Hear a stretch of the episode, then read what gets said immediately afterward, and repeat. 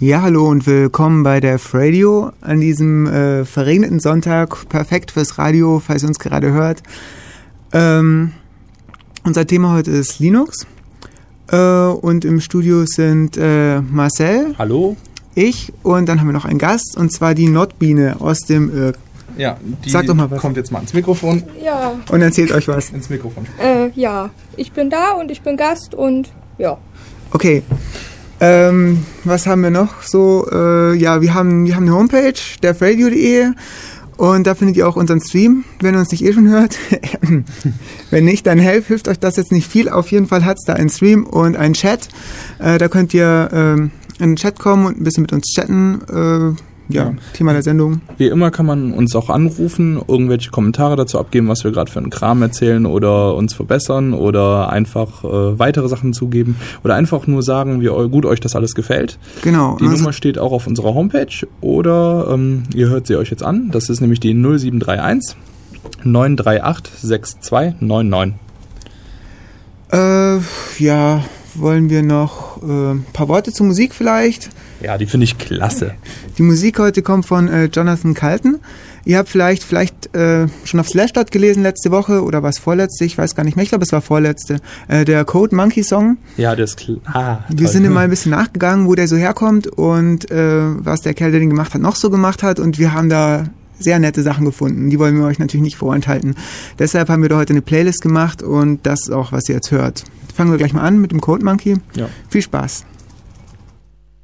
Code monkey, get up, get coffee. Code monkey, go to job. Code monkey, have boring meeting with boring manager Rob. Rob say code monkey very diligent, but his output stink. His code not functional or elegant. What do code monkey think? Code monkey think maybe manager wanna write goddamn login page himself. Code monkey not say it out loud. Code monkey not crazy, just proud. Code monkey like Fritos. Code monkey like Tab and Mountain Dew. Code monkey very simple man with big warm fuzzy secret heart. Code monkey like you. Code monkey like you.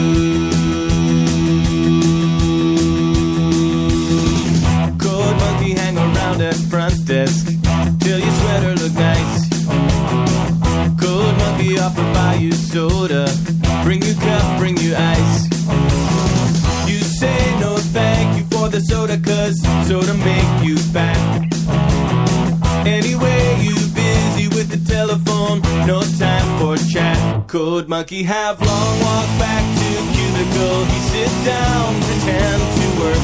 Code monkey not thinking so straight. Code monkey not feeling so great. Code monkey like Fritos. Code monkey like Tab and Mountain Dew.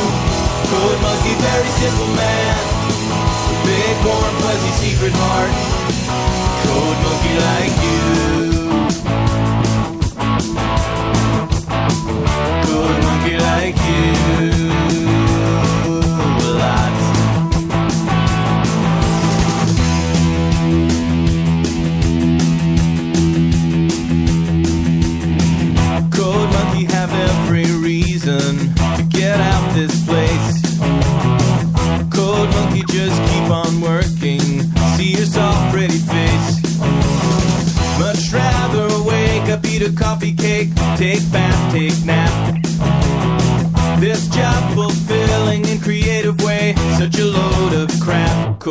Monkey thinks someday he have everything, even pretty girl like you.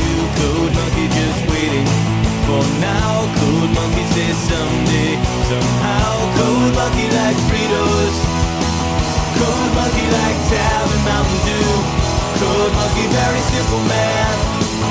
Big warm fuzzy secret heart. Code monkey like you. Monkey like you.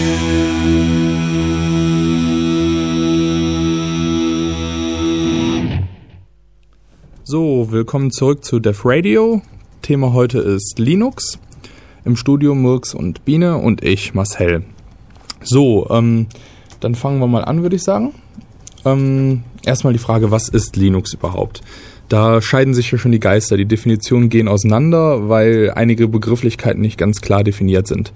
Ähm, erstmal Linux per se sagt man meistens ist der Kernel.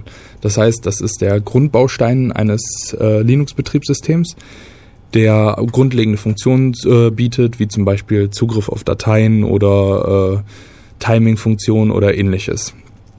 Ähm, Im Gegensatz dazu steht ähm, oft beispielsweise äh, sieht man das häufig in Foren, dass irgendwelche Leute schreiben, ja, ich benutze Linux 10.1 oder so. Damit meinen die Leute dann natürlich SUSE Linux 10.1 und äh, denken halt, dass das dann das Linux sei. Ähm, sprich, es wird häufig verwechselt, äh, was Kernel ist und was Betriebssystem oder Distribution ist. Ähm, da gab es ja auch, da hast du eben noch was zugelesen, Murks, da gab es ja auch diesen, äh, diese Diskussion über GNU Linux, Linux. Äh. Ja, da müssten wir ein bisschen weiter ausholen, nämlich wo Linux eigentlich seinen Ursprung hat. Ähm, aber jetzt mal kurz vorweggenommen. Ähm, die Diskussion war, ob das System jetzt ein GNU Linux heißen sollte oder Linux. Ähm, und für GNU Linux, ja, da gibt es eben im Grunde die dafür sprechen und dagegen. Ich weiß nicht, wollen wir das jetzt schon vorziehen? Oder wollen wir erstmal so ein bisschen erklären, äh, wieso überhaupt GNU und so? Ich würde sagen, wir fangen am Anfang an. Äh, wieso GNU, was hat Linux damit zu tun? Und also, ähm, was hat GNU mit Linux zu tun erstmal? Ja, also ähm, wann hat es denn angefangen? Hast du die Jahreszahl gerade im Kopf? Ja, 1991 war das? Nein, nein, nein, nein, nein. Meinst du jetzt mit GNU oder meinst ja, du jetzt Linux? Mit, mit GNU, wir fangen Ach so, am ich, ich dachte, Ja, okay, ich dachte, du meinst jetzt mit Linux. Nein. Äh, GNU war Anfang der 80er. Ich glaube 82. 83, 82. Vielleicht war es auch 83. Wollen wir uns jetzt nicht drauf festnageln. Jedenfalls ähm, hat äh, Richard Solman da angefangen, ein freies Betriebssystem zu schreiben oder zumindest schreiben zu wollen, und zwar mit dem Namen GNU Hurt. äh, aus GNU ist was geworden, nämlich, ähm, beziehungsweise aus GNU sage ich jetzt, ja. GNU ist so der Name für, also GNU steht für GNU is not Unix. Ja. Und ähm, wenn man heute von GNU hört, dann meint man da so die GNU-Tools, GNU-Utils, äh, zum Beispiel die GNU Compiler Collection, äh, ja, ich meine, Emacs zum Beispiel und jede Menge anderer Kram, der irgendwie fest in eurem äh, Betriebssystem, in eurem Linux verwurzelt ist. Und äh, ja, damit hat es angefangen und Linus später, als er dann irgendwie äh, Linux den Kernel soweit fertig hatte, hat eben nach Tools gesucht und hat eben die GNU-Utils gefunden, ähm, ja, die dann praktisch aus dem Kernel dann zu, also den, den Kernel plus die GNU-Utils machen letztendlich oder machten letztendlich das Betriebssystem aus. Also der Kernel alleine macht nicht viel ohne äh, Tools, Utils. Ja, man, man kann dem Kernel keine Befehle geben per Hand, ohne was zu programmieren. Also er hat quasi kein User Interface in dem Sinne. Und äh, er startet in dem Sinne normalerweise auch nicht einfach so Programme, sondern der hat halt quasi eine Init, die er aufruft. Und dann gibt er quasi die, äh, die, die, die die Kontrolle an äh, die Betriebssysteme, an den User Space ab und die rufen dann Funktionen auf, die der Kernel benötigt. So, das macht schon relativ dann äh, relativ viel Sinn dann, dass äh, der Kernel quasi eine Toolchain drumherum braucht, die ähm, die Funktion auch aufruft und in benutzerfreundliche Schnittstellen verpackt. Und das ist halt äh, der Punkt, wo GNU quasi reingesprungen ist. Ich habe eben auch mal nachgeguckt, GNU ist 83 gegründet worden und äh, wurde halt auch stetig entwickelt, wird heute noch, äh, wird da auch weiterhin dran entwickelt. Also es ist kein Projekt, was irgendwie mal gesetzt wurde. Vor relativ kurzer Zeit wurde äh, die Version 3 der GPL veröffentlicht. Ach ja, die GPL, die ist auch noch ganz wichtig äh, äh, im Zusammenhang mit der GNU zu erwähnen. GPL steht nämlich für GNU Public License und ist die Lizenz, unter der die ganzen äh, ja, der ganze äh, Source Code bzw. der komplette Code äh, der GNU Utils steht und das äh, ja, das war auch so die erste Anwendung äh, von der GNU Public License. Das war, wenn ich mich erinnere, so die erste. Übrigens, ähm, was ja. Conny gerade auch nochmal erwähnte, das ist nicht die GNU Public License, sondern die General Public License. Behauptet er jedenfalls. Ist auch so. Die GNU General Public License, tut mir leid. Ja, das G steht wohl nicht für GNU, aber es ist, es ist GNU General Public License heißt das Ding. Nun gut, äh, jetzt wo das geklärt ist. okay. Äh, jetzt weiß ich nur nicht mehr, wo ich stehen geblieben war. Ich glaube, ja, ich wollte sagen, dass es äh, so die erste wirklich weit verbreitet oder verbreitbare, sag ich mal so, äh, Open Source Lizenz war. Das liegt unter anderem auch an ihrem viralen Charakter, dass nämlich Dinge, äh, ja, äh, die GNU-Zeugs benutzen, sage ich jetzt mal, äh, dass die eben wieder unter die GNU-Lizenz gestellt werden müssen. Ja, richtig. Ja, das es geht noch ein bisschen feingranular von Ja, wegen, welcher Copy- Typ of Links das ist und so. halt auch. Ja, Ja, gut, ähm, da kann man, glaube ich, sogar auch eine eigene Sendung fast drüber machen. ziemlich quer, quer eingestiegen. So. Ja, da- das war wieder, es, im Channel werden schon wieder die äh, Rufe laut, dass das Ja, Just-in-Time-Radio wäre. ja ich glaube schon. Ähm, aber das ist okay, wir dürfen das, wir sind ein Chaos-Stream und wenn nicht wir, wer dann? Ähm, gut, also die äh, Galionsfigur vom GNU-Projekt ist Richard Stallman. Ähm, ich habe heute, also wie mit einem roten Faden zieht sich so ein bisschen durch die Sendung, äh, welche wichtigen Leute wann wo. Momentan ist es übrigens ein roter Fussel. Ja, ein bisschen aufgedröselt, ja. Ähm, zieht sich so ein bisschen durch die Sendung, was für wichtige Menschen dahinter stehen und was sie so getan haben. Und darum kommen wir jetzt erstmal zu äh, Richard Stallman. Der ist meines Erachtens nach eine sehr interessante Figur im äh, Open Source, in der Open Source Welt und in, in der Öffentlichkeitsarbeit äh, sehr interessiert und engagiert. Beispielsweise hatte der so eine kleine Art Tournee durch Deutschland, wo der ein paar Vorträge gehalten hat und unter anderem auch bei uns in Ulm vorbeigeschaut hat. Da gibt's ein, das ist unter Chaos-Seminare auch natürlich mit Videomaterial untermalt, was man da so gesagt hat und äh, Ja, das Video dazu, das gibt's auf äh, ulm.ccc.de. Da muss man sich irgendwie klicken in Richtung Chaos-Seminar, äh, alte Chaos-Seminare und dort dann irgendwie das Video raussuchen. Oder ihr geht, wenn ihr es irgendwie direkter wollt, auf archiv.ulm.cc.de. Da findet ihr es auch äh, unter Chaos-Seminare. ja, und da das, liegen direkt die Videofiles. das Thema war die Gefahr von Softwarepatenten. Ne? Ja, genau. Okay.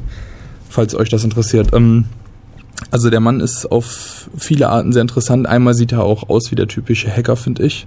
Er hat lange Haare und ein Bart und so ein bisschen wie Giselbert. Und äh, äh, ja, sieht auf jeden Fall sehr interessant aus und ähm, er hat auch interessante Hobbys. Zum Beispiel tanzt er unglaublich gerne in seiner Freizeit Folklore.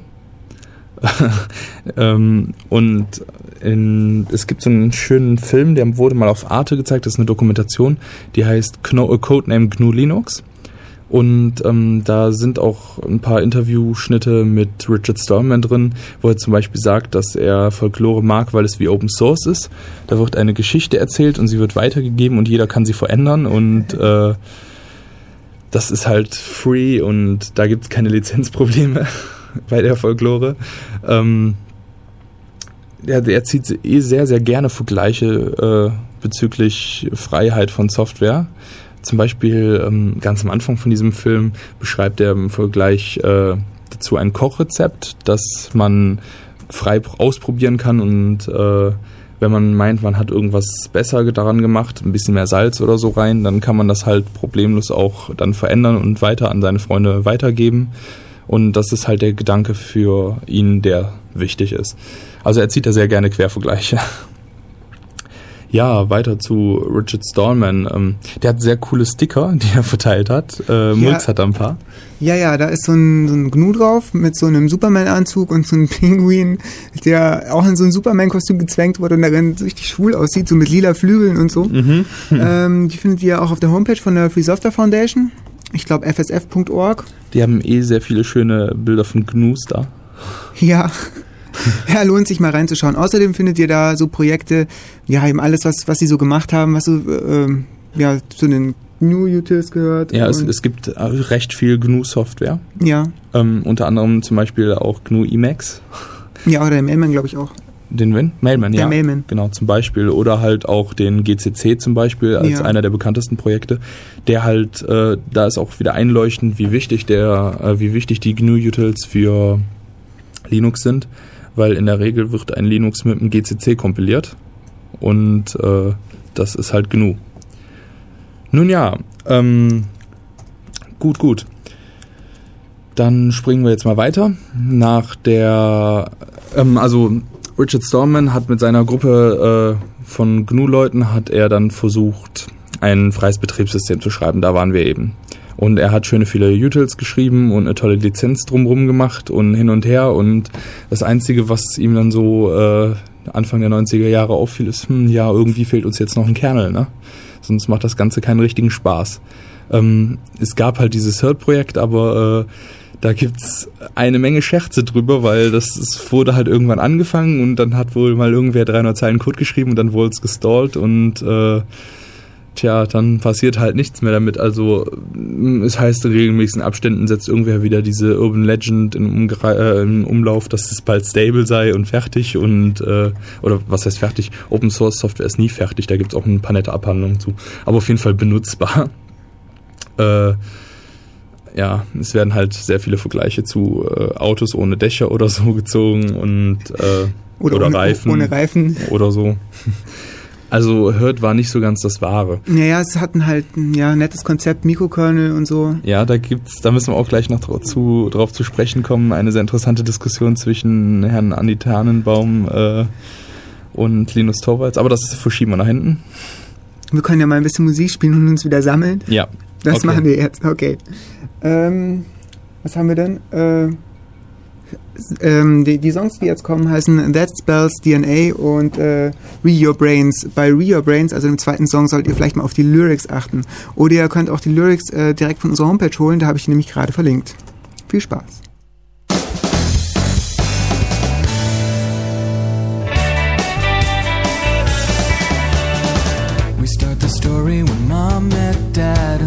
Danced all night and he took her home. It might have been all the wine they had, but they rolled the dice and won your genome.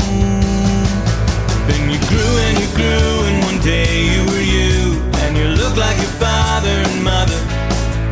If you're looking for someone convenient to blame, you can take your pick, it's one or the other. DNA,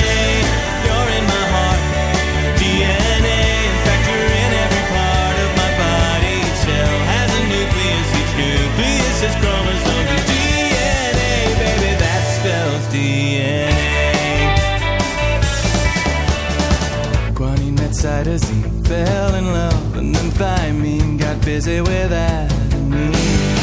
They sent the messenger RNA to the ribosome to make more protein. And while it's killing you dead, it will mess with your head. And it's the light in the dark that will guide you. It's the pages and pages of what you are like in the giant book that's hidden inside you. DNA,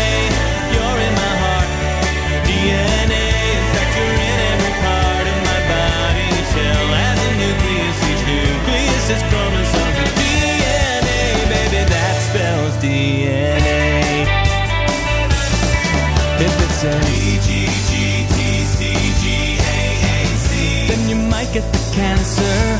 If it says D-T-C-A-C-G-A-C-A-G-G then you shouldn't eat shrimp or nuts. If it says D-A-C-A-C-A-C-A-T-C-C-T-C-G-T Then you probably wish that you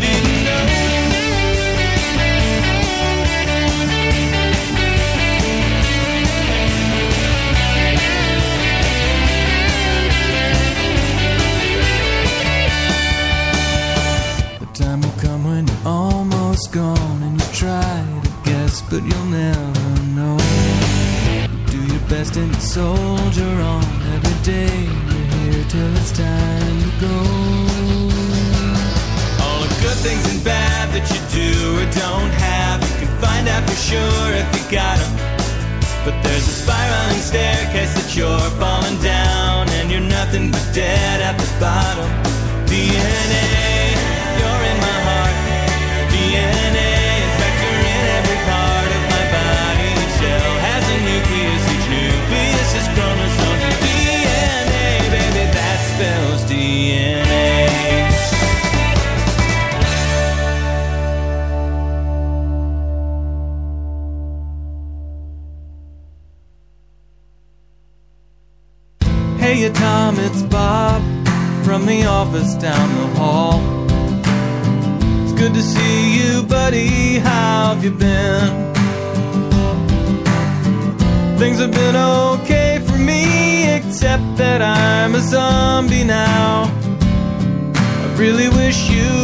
in.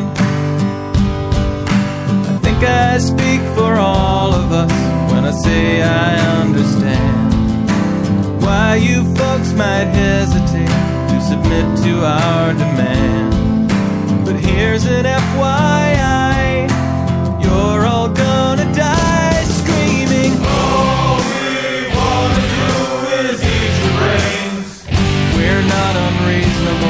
I mean, no one's gonna eat your eyes. All we wanna do is eat your brains. We're at an impasse here. Maybe we should compromise. If you open up the doors, we'll all come inside and eat your brains. I don't want to nitpick, Tom, but is this really your plan? Spend your whole life locked inside a mall.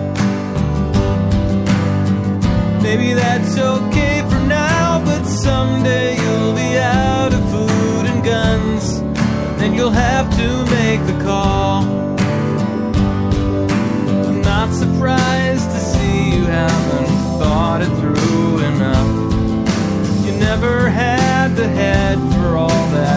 bigger picture stuff. But Tom, that's what I do, and I plan on eating you slowly. All we wanna do is eat your brains. We're not unreasonable. I mean, no one's gonna eat your eyes.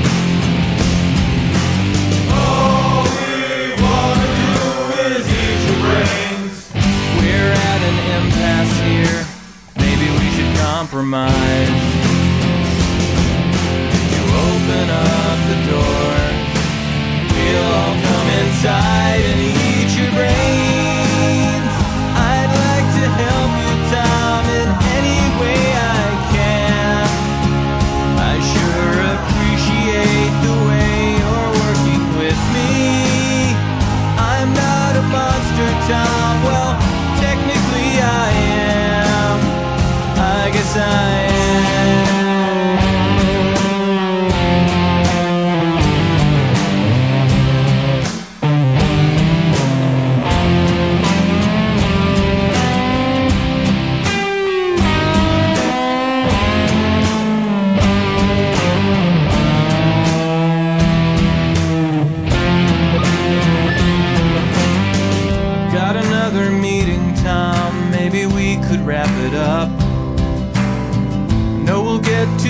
Common ground somehow. Meanwhile, I'll report back to my colleagues who were chewing on the doors. I guess we'll table this for now. I'm glad to see you take constructive criticism well. Thank you for your time. I know we're all busy as hell. And we'll put this thing to bed when I bash your head open. All we wanna do is eat your brains. We're not unreasonable. I mean, no one's gonna eat your eyes. All we wanna do is eat your brains. We're at an impasse here. Maybe we should compromise. Open up the doors. We'll all come inside and eat your brains.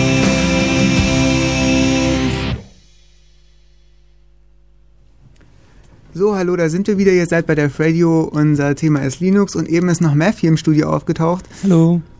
Ja, genau. Äh, und ja, weiter geht's gleich mit Marcel, aber vorher noch äh, viele Grüße an den Chat und wenn äh, diese eine Person nicht bald aufhört, Werbung für Windows zu machen, dann verraten wir ihren Namen. Ja gut, äh, weiter geht's. Wir waren, wo waren wir eben dran? Wir waren Anfang der 90er Jahre und äh, der GNU Foundation fiel auf, oh, wir haben ja gar keinen Kernel. Das war so da, wo wir eben aufgehört haben. Und zeitgleich äh, um 1991 äh, fing Linus Torvalds, den fast alle irgendwie kennen sollten, jedenfalls wenigstens namentlich, äh, in Finnland äh, an zu studieren und da auch dann sein Betriebssystem zu schreiben. Der Grund war eigentlich folgendes. Warum lacht ihr die ganze Zeit im Hintergrund so? Entschuldigung, Chat ist lustig. Ach so. Ich, ich höre, sehe die ganze Zeit die um mich herum hier alle kichern und ich weiß gar nicht, worum es geht. Äh, also es ging darum, dass äh, damals die Uni Helsinki, wo Linus äh, studierte. Er studierte Informatik und als Nebenfach Physik. Ähm, zu dieser Zeit bekamen die neue Rechner, die hatten erst so alte VEX und mit VMS drauf und äh, da war Linus jetzt nicht so ganz begeistert von. Also äh, er meinte, das sei bestimmt kein schlechtes Betriebssystem, aber benutzen will das halt trotzdem am besten nicht. Und ähm, darum war er relativ glücklich, als die äh, als die Uni dann ein paar äh, neue Kisten kaufte äh, mit Unix drauf. Ultrix war damals drauf von Digital Equipment. Digital Equipment. So, äh, das war jetzt der Punkt. Jetzt wollte damals, wollte Linus, äh, hatte sich äh, viel Geld zusammengespart. Es waren damals äh, in Just for Fun steht 18.000 Finnmark, das sind so ungefähr dreieinhalbtausend Dollar.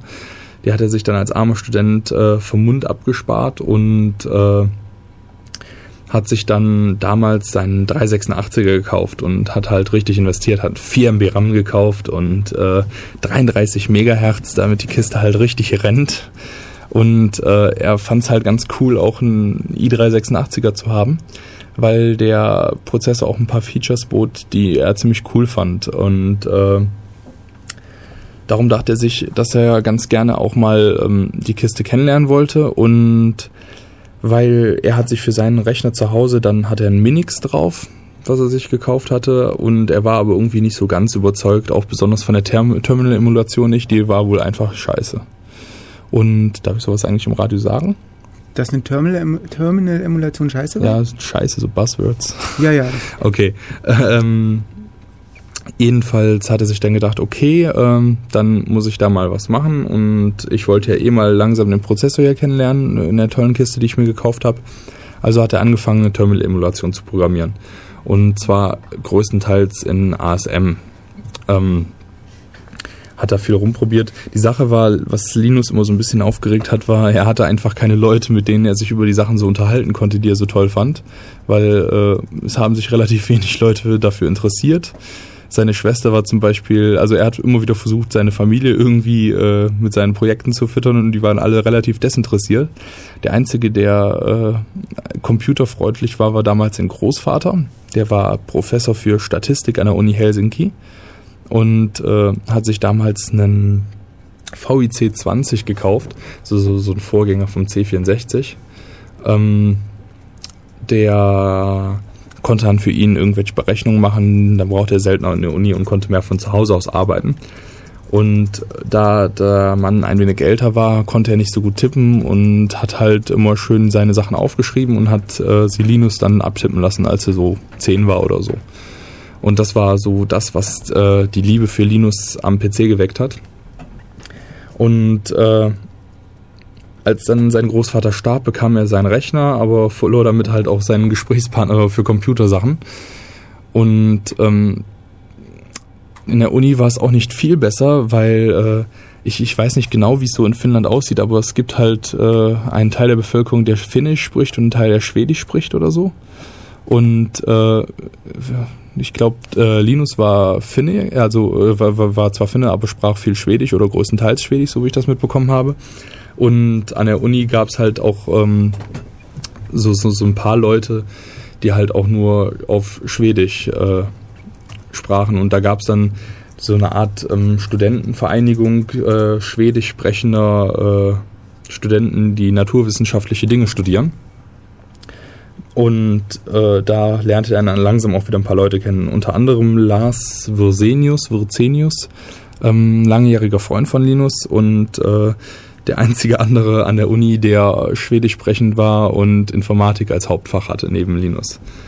Tja, und äh, das war so damals der Punkt, wo Linux, an, äh, Linux anfing. Also Linux programmierte halt äh, in ASM mit 386er Optimierung äh, seine Terminal-Emulation. Sollte ursprünglich gar kein Betriebssystem sein. Er wollte halt nur systemunabhängig äh, programmieren, weil ihn Minix aufgeregt hat und weil er halt auch seinen Prozessor kennenlernen wollte.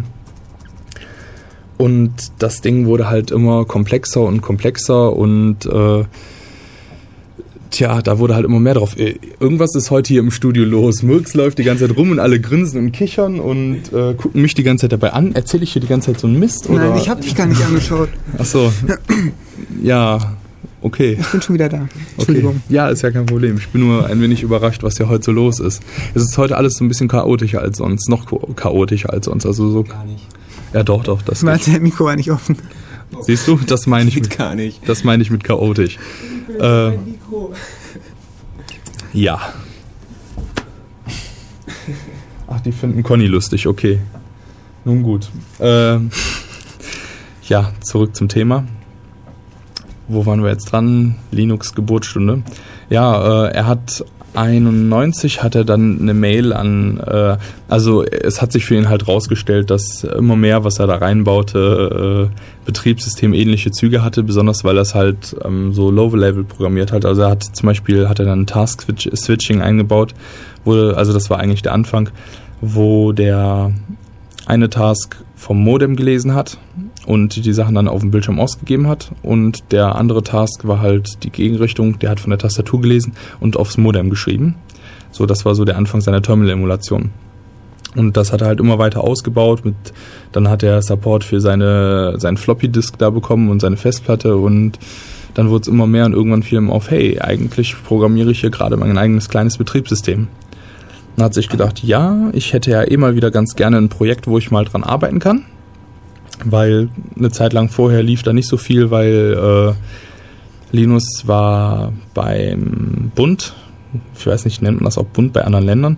Also er war, er musste halt Wehrdienst absolvieren. Ähm, und so wie ja, bei der finnischen Armee. äh, und nach eigenen Angaben ähm, geht das da recht rau zu.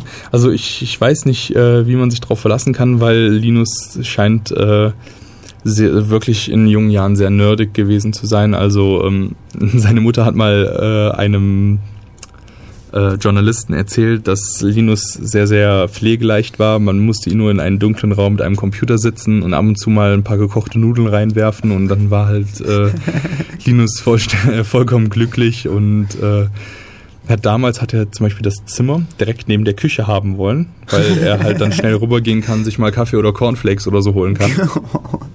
Okay, Äh. das, ist, das ist übel. Ja, Wer ist Nerd-Level? Ist das jetzt? ja, Sieben. 23. Naja, jedenfalls, äh, das war so Linus. Also, äh, der war halt nicht besonders sportlich und, und seine, seine Mutter hat viele Zitate gebracht, die äh, recht bekannt geworden sind. Zum Beispiel meinte sie auch, ja, äh, der Linus, der ist ein toller Typ und ein super Sohn und so, aber ähm, irgendwie mache ich mir ja doch Gedanken und Sorgen um ihn, weil wie, wie soll so jemand irgendwie mal ein nettes Mädchen kennenlernen, meinte sie. also seine Mutter fand ihn wohl schon ziemlich geekig. Äh, nun ja, das war Linus so in jungen Jahren. hat eine Rundrufaktion gestartet, um ein nettes Mädel für Torvalds zu finden. Äh, nee, die hat er, glaube ich, an der Uni. Rundmail. An der, an der, nee, ich glaube, ich glaub, die hat er wirklich real life an der Uni kennengelernt. Okay. Äh, Wow. Ja, die ist äh, eh seine Freundin, Frau, die ist, äh, wenn ich mich nicht ganz irre, irgendwie mehrfache finnische Meisterin in irgendeiner Kampfsportart oder so. Also da haben sich irgendwie zwei gefunden. Einmal der unsportliche Linus, der äh, als Kind oft wegen seiner großen Nase gehänselt wurde und äh, er war im Endeffekt ganz glücklich drüber, weil er meinte, die würden seine Biberzähne verdecken. Die würde seine Biberzähne verdecken, aber äh, auf jeden Fall war er nie so der äh, Liebling bei sich in der Klasse. Er war halt immer der Beste in Mathe und das ist ja schon irgendwie ein Negativpunkt oft. Ähm, Ja, ja, ich fühle mich ja schon ganz schlecht. Vielleicht sollten wir wieder ein bisschen technischer werden. Ach naja. Ich finde Anekdoten immer klasse. Ja, Anekdoten sind toll. Ähm, ja. ja. Äh, Gut, das war so Linus Kindheit. ähm, war halt früh Computer begeistert wegen seines Großvaters, wie ich eben schon sagte. Ähm, der, er fand es halt total klasse. Er hat da eigentlich die ganze Zeit Dinge gemacht, von denen er gar nicht wusste, was sie so tun. Ähm, weil sein Großvater halt Professor war und immer gesagt hat, er soll irgendwas tun und das hat er dann gemacht, aber was im Endeffekt so gebracht hat, war ihm nicht so ganz ersichtlich. Aber das war ihm eigentlich auch egal. Also er hat zum Beispiel äh, unglaublich gerne hat er sich von diesem Rechner immer wieder äh, den Sinus von irgendwelchen Zufallszahlen errechnen lassen. Obwohl ihn eigentlich das Ergebnis gar nicht interessiert hat. Er fand es halt nur klasse, weil er meinte damals, das war noch eine andere Welt und äh, da wurde halt der Sinus noch richtig berechnet. Da war er nicht plötzlich, man drückt drauf und er war da, sondern der hat dann mal so 10, 15 Sekunden gerechnet. Und da merkte man dann halt, ja, das war eine, äh, da, da, da steckte noch Arbeit hinter, der Rechner tut richtig was und der Rechner blinkt dann wie verrückt, um ihm halt zu sagen, ja, ich rechne gerade für dich was aus und ich lebe auch noch und, äh, Und dafür, Minus 180 ist 1. ja, und da, dafür blinke ich halt gerade dann auch. Also, äh, 15 Sekunden, da macht er doch ordentlich was. Ja. Nun ja, äh, gut. Jedenfalls hat Linus dann angefangen, äh, sein System zu schreiben.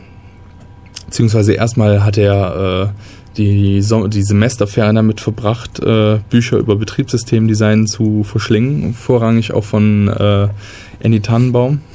Tannebergers auch genannt. okay, das war, war jetzt äh, ein Insider für manche Leute. Äh, Es gibt gewisse Personen, die ihn so schreiben. Äh, Nun gut. Ähm, jedenfalls hatte da viele Bücher verschlungen und äh, hat dann irgendwann angefangen, da rumzufriemeln. Sollen wir noch mal ein bisschen Musik spielen? Ich richtig schon die ganze Zeit so unterbrochen Ja, wir spielen mal. Was spielen wir denn? Ich will was trinken. Ja, wir spielen Shop Weg von Jonathan Colton.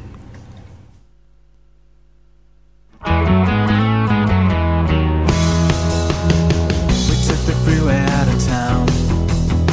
We found a place to settle down. We bought a driveway and a swing set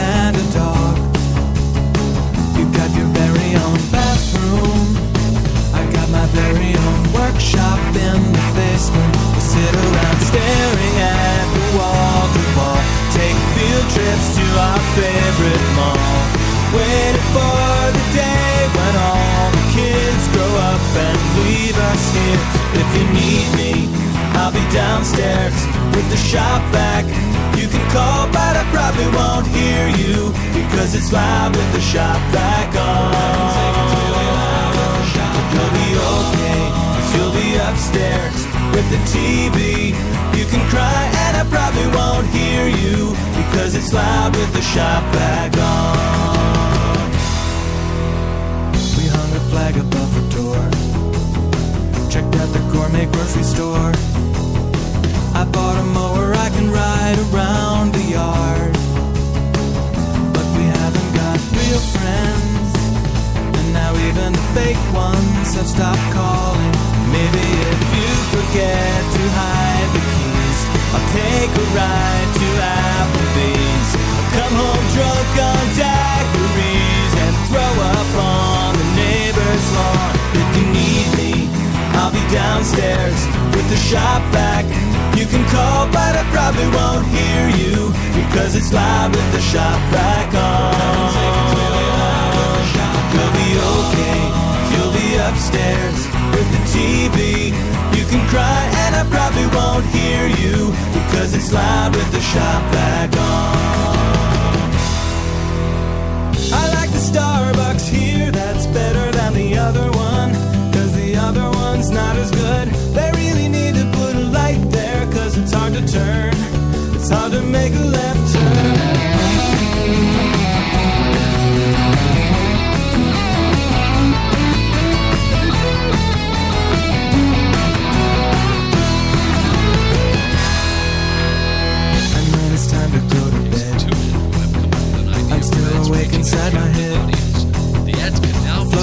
above above the house and looking down. It may seem silly, I guess I gotta go back there. guess I never was any other answer.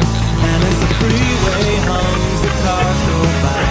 The headlights roll across the sky. Many miles away, and I can see them speeding through the dark. And if you need me, I'll be downstairs with the shop back we won't hear you because it's loud with the shop back on. You'll be okay, you you'll be upstairs with the TV. You can cry and I probably won't hear you because it's loud with the shop back on.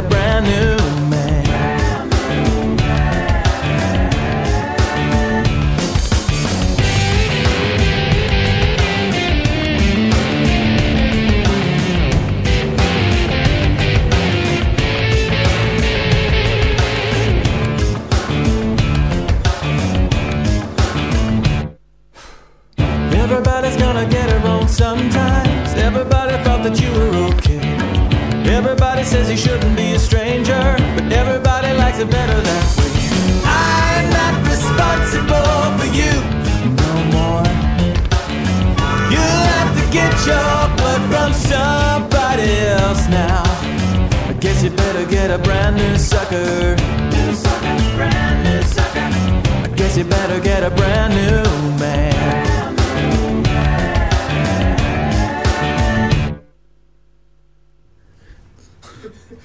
Ja, zurück. Äh, willkommen bei Def Radio. Ähm, Im Studio sah es gerade circa so aus. Oh, noch drei Sekunden.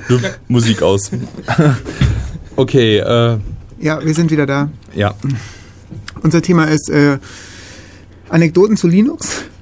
Bisher nur Anekdoten. Es wird nachher noch ein bisschen mehr geben, aber die Geschichte ist halt so anekdotenreich, dass ich das auch nicht vorenthalten will. Also äh, komische Geräusche kommen aus unserem Fenster. Ähm, gut, äh, dann machen wir mal weiter mit den paar Anekdoten, bis wir soweit sind, dass wir äh, zur heutigen Benutzung übergehen können. 1991, Linus Torvalds hat sich dann äh, angefangen, sein eigenes System zu schreiben. Er wollte es dann natürlich, äh, weil es damals so auch noch recht frisch war, glaube ich, wollte er se- sein System dann POSIX-kompatibel machen. POSIX ist ein Standard für äh, besti bestimmte, bestimmte Schnittstelle vom Betriebssystem quasi, dass man halt bestimmte Programme auch gut darauf, äh, gut darauf portieren kann. Ja, es heißt ähm, Portable Operating System Interface for Unix. Ja, also Unix-like. Ähm, auch daher rührt oft, dass man Linux und, äh, Linux und Unix so, so, so ein bisschen in eine gemeinsame Ecke schiebt, weil es halt auch recht ähnlich ist. Also es ist äh, Unix-like, obwohl es kein Ja, Unix ist. sagen wir, es ist ein Unix-Klon. Ja, das, das trifft Also es ist kein relativ gut. Derivat, weil, also das kommt auf die, so ein bisschen auf die Definition von Derivat an. Und wenn man davon ausgeht, dass ein Derivat etwas ist, was sich praktisch durch natürliche Entwicklung, natürliches Wachsen oder ähnlich aus dem Originalquelltext entwickelt hat, das ist es nicht. Sondern es ist tatsächlich from scratch quasi komplett neu geschrieben. Zwar nachempfunden, aber es sollte keine Teile vom äh, Original Unix enthalten. Nee, da enthält gibt's- auch keine. ja, da, da, da. SCO ist ein bisschen anderer Meinung, aber Wer, wer ist anderer Meinung? SCO? Es, ja, die, die sind immer andere Meinung. Das ist auch so eine, so eine äh, Anekdote mit ähm, Tannenberger und wo, Jetzt können wir ihn bitte Tannenbaum nennen. Ich Ja. werde da ganz nervös dabei. Ja, ähm, ja, das kam später, da sollten wir vielleicht auch wo er chronologisch. dann- Linus verteidigt hat oder Linux verteidigt hat. Ja, Ja, äh, gut, dann verschieben wir es für später. Ja, das, das kommt gleich noch. Ähm, also damals hat Linus dann äh, sich gedacht, gut, ich würde das ganz gerne POSIX-kompatibel machen und hat dann geguckt, ob er irgendwo den POSIX-Standard herbekommt. Das Problem ist, äh, ich weiß gar nicht, wie es heute inzwischen aussieht, aber damals konnte man den auf jeden Fall nicht mal so einfach runterladen. Na, der kostete Geld. Richtig. Ähm, man konnte sich den damals für umgerechnet 250 Dollar oder so zuschicken lassen, wenn ich mich nicht irre. Ähm, auf jeden Fall hat's Geld gekostet und äh, Linus war ja äh, ein armer, armer Student und sah überhaupt nicht ein, dafür Geld zu bezahlen. Also äh, er hatte vorher mal auf der Minix-Liste nachgefragt, also die Mailing-Liste, wo der Anfang komplett drüber ging, war äh, minix.com.misc oder so. Auf jeden Fall die Mailingliste für Minix, das Betriebssystem von Anni Tannenbaum. Ähm, war recht populär damals, weil es auch nicht so teuer war und man bekam es mit dem Source Code zusammen, ähm, so dass man daran lehren konnte. Also das war sehr äh, unifreundlich, das System. Ja, äh, als er dann die Frage nach dem POSIX-Standard in die Mailingliste schrieb, war eigentlich für die äh, etwas Wissenderen da auf der Liste direkt klar, was daraus werden soll. Weil wenn einer nach dem POSIX-Standard fragt, dann will er normalerweise ein Betriebssystem programmieren. Und äh, da hat Linus dann irgendwann, als er dann auch was äh, Vernünftiges auf die Beine gestellt hatte, hat er da auch sein erstes Release angekündigt. Ähm, die, Im Endeffekt hat er es ohne den Standard hingekriegt, indem er sich äh, angeguckt hat, was Unix so macht, wenn man äh, was Bestimmtes reinsteckt, was quasi rauskommt, und hat versucht, es äh, ähnlich zu implementieren. Wa- Ja, das, wie- ist, erst- das ist erstaunlich, wie er das hingekriegt ja, hat. also wie es unter der Haube aussah, wusste er halt nicht. Er wusste halt nur, ich steck A rein und ich krieg B raus. Also muss ich irgendwie in der Art das implementieren. Und äh, das hat er erstaunlich gut geschafft. So gut, dass ähm, in der Diskussion, die Mev eben auch schon äh, so anreißen wollte, zwischen Anni Tannenbaum und ihm, äh, Anni zwar sehr viel kritisiert hat, aber zwischendurch das Lob unterbringen musste, weil ihn das wohl recht beeindruckt hat. Ähm, also zu der Zeit, er hat dann halt seine erste Version online gestellt. Er meint, das war, war so eine, ist immer so eine psychologische Sache bei solchen Projekten mit der Versionierung. Ähm, man sagt, wenn man meint, man hat äh, ein Softwareprojekt, was stabil ist, was, was irgendwas Interessantes bietet, was äh, so ein erstes großes Release wert ist, dann gibt man ihm die Versionsnummer 1.0. Und äh, was davor ist, ähm, das versucht man halt ungefähr so zu benennen, dass man erahnen kann, wie viel Arbeit es noch ist bis zum vernünftigen Release. Und daher war seine erste Versionsnummer 0.0.1. Er meint, das sollte halt demonstrieren, dass das äh, far away from usable ist. Und er meint am Anfang bei der ersten Version, die haben wahrscheinlich damals nur zwei, drei Leute wirklich ausprobiert, weil man musste halt äh, seinen selbst gepatchten Compiler installieren von Linus und eine Partition freimachen und den Kernel kompilieren, um dann alles zu starten und dann im Endeffekt nur eine Shell zu haben, wo man nicht viel mitmachen konnte. Aber äh, er wollte es halt reingepostet haben, weil er hatte das Ding angekündigt und äh, er meint, reden kann man im Internet halt viel und äh, er wollte halt auch beweisen, dass es nicht nur heiße Worte waren. So, äh, also hat er dann die erste Version äh, hochgeladen, freigegeben und es hieß halt, ja, äh, sind nicht so viele Leute gewesen, aber es haben sich auf jeden Fall schon mal welche angeguckt. Und er hat nachher, hat er dann auch Webspace bekommen, wo er das regelmäßig hochgeladen hat, von Ari Lemke. Mhm, ähm, ungefähr da ist es dann auch zur Namensentstehung Ja, gekommen. genau. Auch sehr interessant eigentlich. Äh, Linux hieß damals am Anfang, sollte es gar nicht Linux heißen. Ähm, Linux wurde zwar schon von Anfang an als Name verwendet, aber nur Code intern eigentlich. Das war so, so das interne Worker Project von Linus. Ähm, nach außen hin sollte das Ding Freaks heißen, F-R-E-A-X. Also es hat jetzt nichts mit, ist nicht nach unserer Sendung benannt, äh, sondern er meinte halt, das sei ein Betriebssystem für Freaks, weil das halt sehr bastelig ist und äh, das X halt für Unix-like und Und Free sollte auch noch drin stecken, aber Ja, das steckt in Free alles ein schon bisschen- drin und deshalb. alles- ja. Äh, Ari Lemke fand das ein wenig bedenklich und hat sich gedacht, hm, nö, mache ich nicht. Äh, ich benenne das einfach eigenmächtig um. Ja, er hat es halt einfach in Verzeichnis geschmissen, dass halt Linux hieß Ja. und nicht Freaks. Richtig. Und das Einzige, was dann noch irgendwie darauf hindeutete, dass es praktisch Freaks hieß, war in, in der Makefile vom ersten Kernel. Da stand halt dann irgendwie Makefile for the Freaks Kernel. Ja. Äh, stand da drin und ich glaube in der äh, äh, in der README glaube ich auch. Und ihr könnt euch das übrigens mal anschauen. Das gibt es bei Kernel.org runterzuladen, irgendwie äh, im Archiv unter Old, Older, Oldest. Oldest äh, Version 001. Da kriegt ihr den Source Code, der ist auch gar nicht groß. Es lohnt sich vielleicht mal die README durchzulesen oder so. Oder vielleicht auch den Code. Also ich habe mir den Code mal runtergeladen, weil der ist halt noch wirklich sehr einfach Das ist sehr lesbar. übersichtlich. Ja, Kann man mal der hat angucken.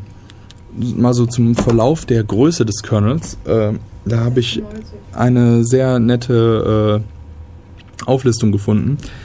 Die Version 0.01 hatte damals einen Source Code von knapp 10.000 Zeilen. Das ist nicht wirklich viel. Äh, Linus meinte, man konnte damals, wenn man eine kleine Schriftart genommen hat, konnte man sich den Code auf weniger als 100 Seiten ausdrucken. Im Gegensatz dazu liegt der Quellcode jetzt bei circa 10 Millionen Zeilen, was so ein gewisser, äh, ein gewisses Wachstum ist. Also ähm, man, man konnte schon fast sehen, also es hat sich durchschnittlich wirklich verdoppelt von äh, Major Release zu Major Release. Ähm, also wenn es so weitergeht, das wird echt noch viel. Also äh, lassen wir uns mal überraschen, was da noch kommt. ähm, jedenfalls, damals war es halt noch relativ übersichtlich und klein und viele Leute haben sich gedacht, hey, das ist ein cooles Projekt, äh, da würde ich mal das und das ganz gern patchen. Und ähm, zu der Zeit kamen halt die ersten der Core-Entwickler, die heute noch da an Linux arbeiten, kamen schon dazu. Beispielsweise ähm, einer der ersten war Alan Cox, ähm, sehr bekannt. Er gilt so äh, in den Kreisen als wichtigster Mann hinter Linus, ähm, wenn es um Entscheidungsfindung bei dem Linux Mainstream geht. Ähm, Alan Cox hat einen für den 2.4er damals, den hat er, äh, da war er eingetragener Maintainer für den 2.4er Linux-Kernel. Und er hat auch immer noch so einen eigenen Pre-Patch rausgebracht, die äh, AC-Kernels. Und ähm, damals hat er das auf einer Kiste irgendwo in der Uni, wo er war, installiert und ein bisschen mit rumgespielt und hat halt auch äh, eine Menge Fehler beim Netzwerk-Subsystem gefunden, hat sich dann gedacht, hm, ja, das schreibe ich mal ganz neu. Und dann gingen halt die Patches wieder ein und äh, das machte nicht nur Alan Cox, sondern auch noch eine Menge von anderen Entwicklern und so wurde Linux immer größer und größer und bekam halt viele Leute, die dran gearbeitet haben, die eigentlich quer über die ganze Welt verteilt waren. Das war halt das Tolle am Internet, ähm, ist, ist, ist halt wirklich dezentral. Und ähm, ja, der Erfolg für Linux wird größtenteils wirklich darauf zurückgeschrieben, dass ähm, Linus im Gegensatz zu anderen äh, Herstellern von Betriebssystemen das Ding nicht versucht hat, irgendwie zu verkaufen oder so. Weil Linux meinte, Linus hat- meinte selber, äh, ah, jetzt sage ich auch schon Linux statt Linus. Ähm, Linus sagte selber, wer wollte schon damals ein System haben, was halt nur einfach eine Shell starten kann und nichts Tolles anderes bietet. Ist auch schon irgendwie Ja, ein. sollte aber auch von Anfang an frei sein. Also er Ja, ja, er meinte auch, das will eh keiner haben. Äh, zu dem, also hä, würdest du ein Betriebssystem kaufen, was nichts macht? Nein, aber ich würde, ich weiß nicht, wollte er wirklich, hat er wirklich gemeint, dass es nur deshalb frei ist, weil es eh keiner haben will? Ja, das war halt sein Spaßprojekt und mehr nicht. Hm. Er, er wollte es halt nicht verkaufen und er meinte, selbst wenn er es versucht hätte zu verkaufen, dann wäre es heute, dann würde es heute keiner mehr kennen, weil es hätte halt keiner gekauft und es wäre ein Flop geworden. Ja, Da- Das sagt er so. Ähm, er meinte auch, in, ich glaube, in seinem Ankündigung-Posting von Linux 001 hat er auch geschrieben, äh, dass die Leute nicht davon ausgehen sollten, dass Linux jemals für irgendeine andere Architektur als i386 erscheinen würde, weil das nun mal einfach die Hardware ist, die er hat. Und es ging aber um die Harddisk, glaube ich. Äh, er meinte, es wird, also in dem, in dem Anfangsposting, im ersten Posting zum Beispiel, meinte er, er hat halt so einen AT-Festplattentreiber geschrieben und er sagt gleich mal, dass es irgendwie es nicht für andere Harddisk-Architekturen geben wird, weil äh, er hat halt keine andere Platte. Er hat Und- nur die. und hat leider auch kein Geld, sich eine andere zu kaufen und äh, Daher muss man halt damit leben. Also das, das war nicht nur für die Platte, sondern äh, das lag auch am, äh, am, am, an der CPU selber. Also dieses i386 Task Switching zum Beispiel, was er benutzte, was nicht andere Prozessoren unbedingt implementiert haben oder auch anders implementiert haben. Also er meinte, er hat was programmiert und das ist für, sein, für seine Festplatte und das ist für seinen Prozessor und da läuft's und das ist ein schönes Projekt und das war's und er glaubt nicht, dass es jemals für irgendwie andere Sachen rauskommt. Aber der Source ist ja da und man kann sich mal angucken. Tja, da hatte er noch nicht geahnt, was daraus werden wird. Äh, wie viele Architekturen, für wie viele Architekturen gibt's Linux? Also äh, 15, die 16 Wikipedia so? behauptete, da, die, äh, eigentlich wollte ich den Artikel ändern, aber der ist irgendwie gerade so äh, stalled, beziehungsweise äh, nicht mehr änderbar, weil da wohl ein bisschen Vandalismus mit betrieben wurde. Vermutlich die Windows-Trolle aus dem Reiseforum oder so, keine Ahnung. äh, jedenfalls steht da, es sei plattformunabhängig, was man eigentlich nicht sagen kann vom Betriebssystem, dass es plattformunabhängig ist, weil meiner Meinung nach das Betriebssystem zur Plattform dazugehört. Und wenn nicht, dann müsste es es wirklich auf sämtlichen Architekturen geben, die es gibt, und das ist bei Linux nicht der Fall. Aber es Richtig. gibt es auf extrem vielen Architekturen. Ah, ich glaube 16, 17, 18, irgendwie sowas war das. Ne? Ja, ich könnte mir vorstellen, dass es nur noch von Sekunde. NetBSD Guck mal. geschlagen wird, aber äh, also es dürfte auf jeden Fall zu den Betriebssystemen gehören, die einfach am meisten Architekturen unterstützen. Also im Kernel Source, im ARC-Verzeichnis äh, sind 24 Architekturen aufgelistet. Das, ja. Also vielleicht gibt es da sogar noch so kompatible Architekturen zu anderen, die da wahrscheinlich auch noch irgendwie mit Ja, vielleicht gibt es einfach Ports, die nicht von den äh, von den Kernel, die von den offiziellen so. Kernel-Maintainern, Richtig. genau. Also Denke ich auch für, für Embedded Systems und so vermutlich. Ja, genau. Ähm, es ist auf jeden Fall eine Menge. Äh, da sieht man schon, wie sich Linux entwickelt hat aus diesem, da wird wahrscheinlich nie was anderes als ein ATA-Plattentreiber drankommen zu, äh, es läuft auf allem, von Kaffeemaschine bis Toaster über Computer. Ähm, also es ist sehr flexibel geworden und das lag auch äh, häufig begründet am flexiblen Design. Ähm, auch wenn es monolithisch war, das ist jetzt der Punkt, wo wir zu dieser Diskussion kommen wollten. Es gibt Mikrokernel und monolithische Kernel und sowas dazwischen. Ja, also so ein monolithischer Kernel, das ist halt so ein Topf, da schmeißt man alles rein und jede, jeder Kernel-Prozess, jede Methode da drin, beziehungsweise jede, jedes Unterprogramm, wie auch immer ihr das nennen wollt, äh, greift praktisch auf jedes, kann auf jedes zugreifen. Die liegen praktisch alle in einer Ebene rum am, am Boden des Topfes und greifen gegenseitig aufeinander zu quasi. Mhm. Beim Mikrokernel ist es halt so, dass man da ähm, ja eine Geschichte der Architektur hat. Man hat einen kleinen Kernel, ähm, der und der kommuniziert mit Programmen, mit Treibern und so weiter, die im User Space laufen. Ähm, die, die laufen da als ganz normale Programme und kommunizieren dann eben mit dem Kernel. Und da ist praktisch eine Kommunikationsstruktur festgelegt. Da gibt es auch noch die verschiedensten Subarchitekturen, wollen wir euch jetzt nicht, nicht mit langweilen, aber jedenfalls ist monolithisch so ziemlich das Ungeordnetste, was man sich vorstellen kann. Das ist, das ist, glaube ich, äh, ja, das Wichtigste, was man wissen muss dazu. Hatten wir auch mal eine Radiosendung über das Thema. Ähm, Betriebssysteme war es, glaube ich, wo man so ein paar Kernel ähm, Ja, haben wir durchgequatscht gemacht. hatten. Also ich kann mich erinnern, dass ich da mal so ein Thema hatte. Okay. Ich weiß nicht sicher, ob es die Betriebssystemsendung war, aber ich denke, das war sie. Ja, könnt ihr ja mal reinhören. Ihr findet, äh, wie ihr wisst, unsere Aufzeichnung ja auf defradio.de. Im Archiv. Genau. Da findet ihr die MP3 und die OGG-File. Und einen Podcast gibt's auch. So, genug der Eigenwerbung. Ja. Und anrufen könnt ihr uns auch. Ja, 0731 938 6299. Ich sag's nochmal langsam. 0731 938 6299. Ja, äh, gut, wo sind wir gewesen? Ähm, Kernel-Architekturen und so. Ähm, tja. Äh, Linux läuft auf, viel, auf jeden Fall auf vielen Systemen inzwischen. Ähm, Wir können ja mal ein bisschen Musik spielen. Wir haben nämlich Ja, ganz, stimmt, ganz stimmt. lange. ja, richtig, jetzt weiß ich auch wieder, wo was ich reden wollte. Jetzt können wir Musik spielen, das merke ich mir über die Pause. Okay, bis gleich. The seniors threw a party down the end of Dutton Road. It was almost cold enough to snow. None of us could drive then, so we had to get a ride in the back of someone's GTO.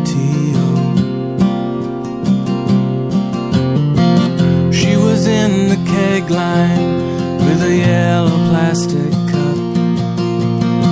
It's like I'd never seen a girl before. Puffy leather jacket and a healthy head of hair. With the hair, she was six foot four. I recognize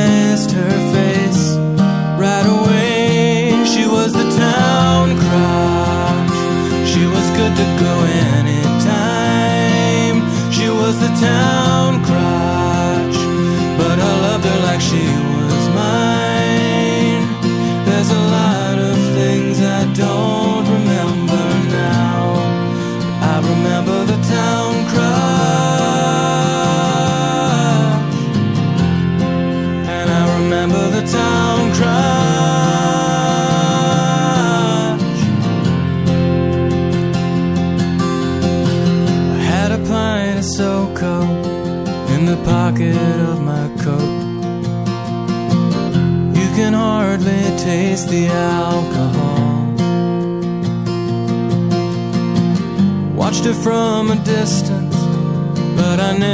said a word.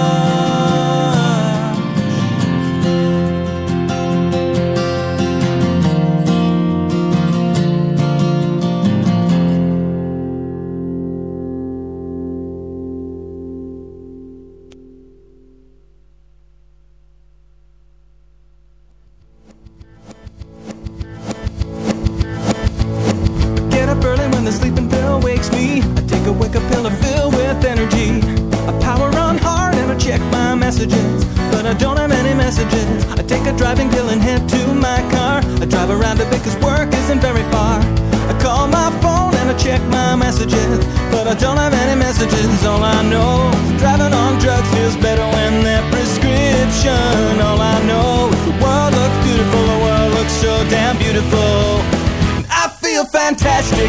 And I never felt as good as how I do right now Except for maybe when I think of how I felt that day When I felt the way that I do right now Right now. I feel fantastic And I never felt as good as how I do right now Except for maybe when I think of how I felt that day When I felt the way that I do right now Right now, right now.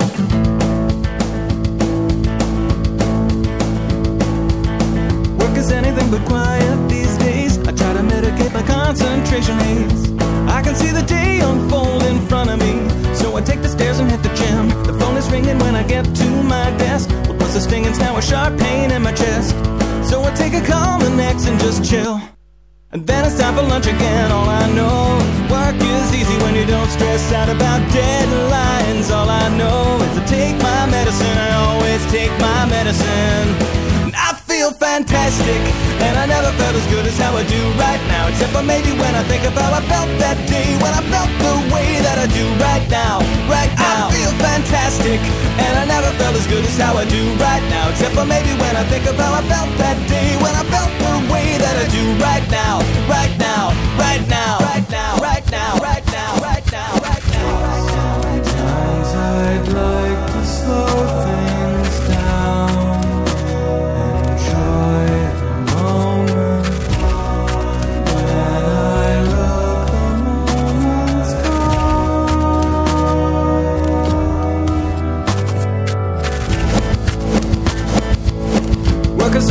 Can't stay to work late. Gotta leave and get ready for my second date. With a pretty girl and a man at the pharmacy. Writing the prescription line. I take a pill for my social anxiety. I get a table and a nice bottle of Chablis. Now it's getting late and there's still no sign of her.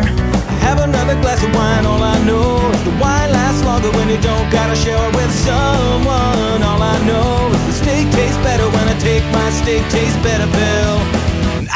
Feel fantastic, and I never felt as good as how I do right now. Except for maybe when I think how I felt that day, when I felt the way that I do right now. Right now, I feel fantastic, and I never felt as good as how I do right now. Except for maybe when I think how I felt that day, when I felt the way that I do right now. Right now, right now. So, willkommen zurück zu Dev Radio. Ähm, Thema ist heute Linux. Äh, bei uns im Dev Radio Radio Channel, äh, IRC Channel, geht es momentan richtig ab. Äh, die sind sehr heiße Diskussionen darüber, was ein Mikrokernel ist, was ein monolithischer Kernel ist und äh, welche Betriebssysteme monolithisch oder äh, Mikrokernel sind. Es gibt in der Literatur keine einheitliche Definition von Mikrokernel. Wollte ich Aber- nur kurz sagen. Ja, aber äh, das ist halt auch wie bei vielen Sachen so, das ist halt ein Modell und viele Sachen können sich in gewissem Rahmen annähern, aber Ja. wenig Sachen sind wirklich rein Mikrokernel oder monolithisch programmiert. Ähm, und verschiedene Quellen sagen halt auch verschiedene Sachen über verschiedene Betriebssysteme. Wenn, okay, ja. wenn ihr da noch irgendwie was zu loswerden wollt, äh, könnt ihr uns gerne anrufen, da freuen wir uns sehr drüber. Ja, wir könnten ein bisschen drüber diskutieren, wenn wir damit die anderen Leute nicht zu sehr langweilen. Also wir sind der Meinung, Windows, weil das gerade im Chat wohl, ging es um Windows NT, ja? ne? Ja, Windows Wir NT. sind der Meinung, Windows NT ist eher Mikrokernel als monolithisch. Ja, und es gibt auch Quellen, die das äh, selber so sehen, zum Wo- Beispiel Uni Osnabrück, wo ich jetzt einen Link gerade offen Wobei habe. wir mit für eine sehr starke Definition von eher. Aber nun gut, äh, Das, das Tolle darin ist, dass wir äh, mit unserer Aussage ins Archiv wandern und äh, die Leute, die im Chat meinen, das sei kein Mikrokernel, landen nicht im Archiv. Insofern sind wir am längeren Hebel. außer sie rufen jetzt an. Richtig. Ach so, ja, ja, genau. Äh, nun gut. Ja, wenn da jetzt keiner mehr anruft, ähm, Gleich klingelt das Telefon, pass auf. 0731 938 6299. äh, alles auf devradio.de nochmal nachzulesen. Ähm, Gib dir schon mal den Kopf. ja, ja. nee, also wenn keiner halt hier mehr anruft, dann würde ich sagen, gehen wir jetzt mal weiter. Ja, wir machen mal weiter. Ähm, die Diskussion äh, zwischen... Oh oh, ich habe gerade unser Internet gekillt. Kleinen Moment. Arr. Ähm, die Diskussion über monolithischer Kernel und Mikrokernel. Ah, Telefon. Ha. ja, es klingelt. Wow. Sekunde. Wir haben es gleich. So, willkommen Dev Radio. Du musst das Äh, ja, da ist jetzt so rein gar nichts dran. Es war ein Tut-Tut-Tut. Ja, du hast auch irgendwie den, das Telefon gar nicht hochgezogen. Ja, aber ich habe abgenommen. Aber nun gut. Äh, tja, probiert's halt nochmal, wenn ihr auf Sendung sein wollt. Hier kam nur ein Tuten an. Du warst wahrscheinlich einfach nur zu langsam. Ja, der hat Angst bekommen. ähm, Du musst in der Sekunde, wo das Telefon klingelt, sofort auf On Air stellen, schalten. Hat er keine Chance mehr zurückzugeben. Ja gut, äh, die Diskussion zwischen Linus, Ta äh, Linus Torvalds und Annie Tannenbaum war eine ganz interessante Sache. Ähm, der Andy Tannenbaum hatte damals in seine Minix User Group geschrieben, äh, ein, ein Thread aufgemacht oder ein Thema angeschnitten mit dem äh, recht provokanten Titel Linux ist obsolet, Linux ist veraltet.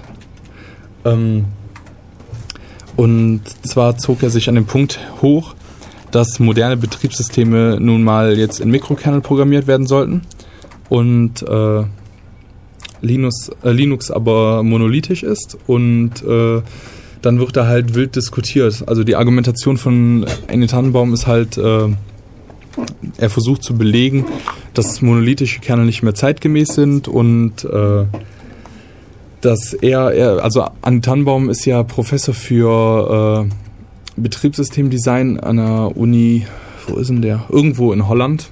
Ähm, und er bringt dann natürlich auch so nette Sprüche wie, ja, sei froh, dass du nicht mein Student bist, dafür hättest du keine gute Note bekommen. äh, und Linus kontert so damit von wegen, ja, du bist jemand, der dann System zusammenschreibt äh, als Research Interest und damit Geld verdient. Und im Gegensatz dazu bin ich ein Student, der nebenbei noch studiert und äh, einfach mal ein nettes Projekt aus Spaß an der Freude online stellen wollte. Und inzwischen habe ich einen besseren Support. Meine Sachen haben mehr Software, bei mir läuft mehr. Äh, es läuft auf mehr Architekturen. Ähm, deine Argumentation ist brüchig. Wenn du ein Betriebssystem auf mir, mir geben kannst, was mit Mikrokernel läuft und vernünftig funktioniert, dann äh, nehmen wir das. Windows NT nehmen wir nicht. Ja. Ist ja auch kein Mikrokernel. Hust, hust. Okay. Äh, Doch, es ist, es ist Machkernel ähnlich. Schreibt sogar Wikipedia. ja, Gerade nachgesehen. Das sollte eigentlich nur mal so ein Seitenhieb auf die Diskussion sein. Ist ja auch egal. Äh, macOS hat übrigens auch einen Mikrokernel.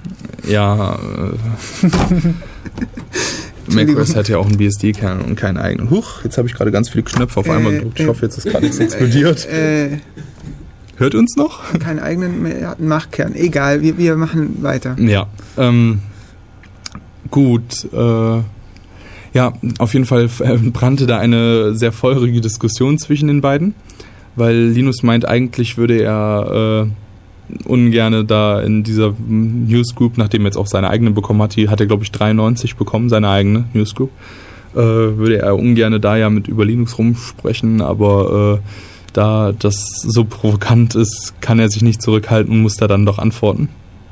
Ähm, also ich habe persönlich das Gefühl, dass Linus in der Diskussion eher cool bleibt im Gegensatz zu Andy Tannenbaum, der sich so ein bisschen äh, aufregt. Aber äh, die Diskussion ist auf jeden Fall sehr lesenswert. Müsst ihr einfach mal nach Google, nach Tannenbaum und Linux ist obsolet und Linus oder so. Da findet ihr garantiert ganz schnell was. Ähm, können wir auch nach, können wir auch bei uns verlinken in Sendungsbeschreibung gleich. Ist sehr interessant, sehr lesenswert, spaßig. Äh, ich find's klasse. Tja, und äh, 93 war das, glaube ich, diese Diskussion. Und das war erst zwei Jahre nachdem Linux, Linux auf dem Linux rausgegeben wurde, nachdem die erste Version rauskam ist. Man sieht also schon, es ist recht flott gewachsen, wenn sich Herr Tannenbaum persönlich dazu herablässt, solche Threads zu öffnen. ähm, ja, äh, das war so der Anfang. Ähm, was auch, auch noch ein Meilenstein eigentlich in der Sache war, war 1996.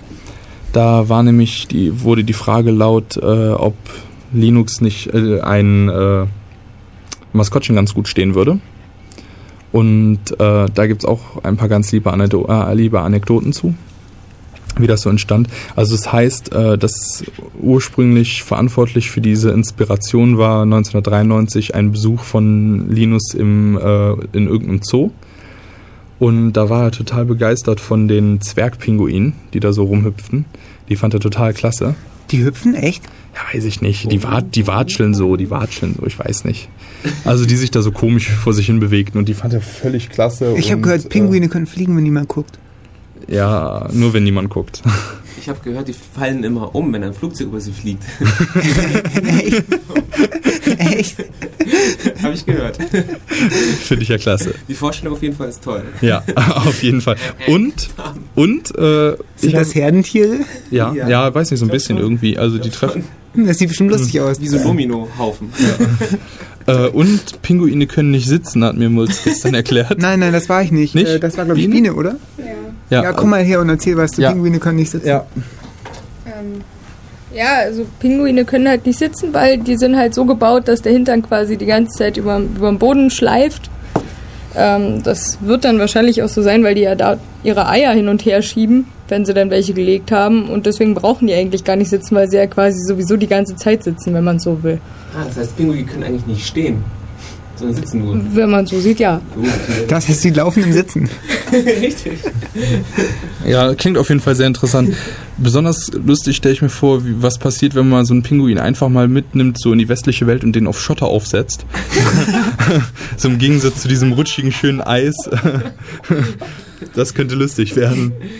Ja, äh, Ich rufe mir welche von Greenpeace an. Äh. Sachen hier verbreiten. ja. Wir können ja ein bisschen Schotter in die alten Arktis mitnehmen. ja. Ähm, ja.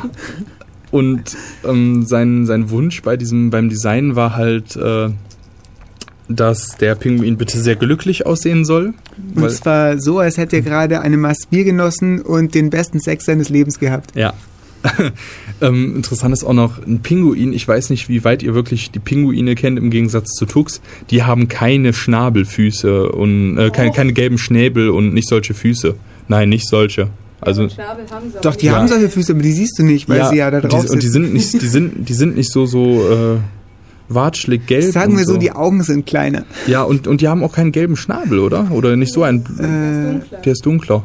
der ist dunkler. Ja, ähm, das rührt nämlich. Ich muss mal schnell ein Bild googeln. Kleinen Moment, ich habe gerade Ja. Probleme, mir einen Pinguin vorzustellen. Ja, richtig, das, das ist mir auch schon aufgefallen. Wenn man sich einen Pinguin vorstellt, denkt man an einen Tux und das ist nicht unbedingt äh, biologisch korrekt. Ähm, da geht das nämlich. weißt du ja noch gar nicht. Ja, doch, ich denke schon. Da geht nämlich auch die Diskussion um. Äh, ja, also die sehen schon so ein bisschen anders aus. Ja, äh, Also der? Jetzt, jetzt hat äh, Murks mal nach Pinguin gegoogelt und direkt das erste, was ganz groß zu sehen ist, ist ein dicker Tux. Ja, okay. ähm, also die sehen nicht so unbedingt hundertprozentig tuxig aus. Ja, also die Kaiserpinguine haben einen sehr, sehr spitzen Schnabel, so lang, eher so wie, so wie so ein, so ein, wie so ein Kolibri, nur größer. Ein Specht. Also Wie ein Specht, genau. Ich habe einen Pinguin gefunden, der hat ähm, eine gelb, gelbe Musterung am Schnabel oder orange eher. Ja, also ähm, es wurde gesagt, dass der äh, vermutlich ähm, das Kind ist, was dabei entstanden ist, als Daisy Duck eine Kreuzfahrt in der Antarktis hatte und einen wilden One-Night-Stand mit einem der Pinguine hinlegte. Äh, wird so behauptet.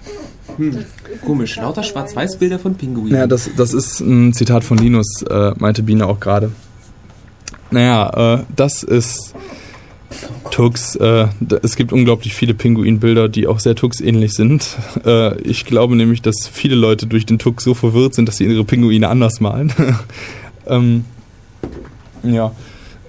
Gut, äh, das war 1996. Ähm, da hat auch äh, im, im IRC äh, ist gerade schon Linux großer Polarkolibri äh, so referenziert worden.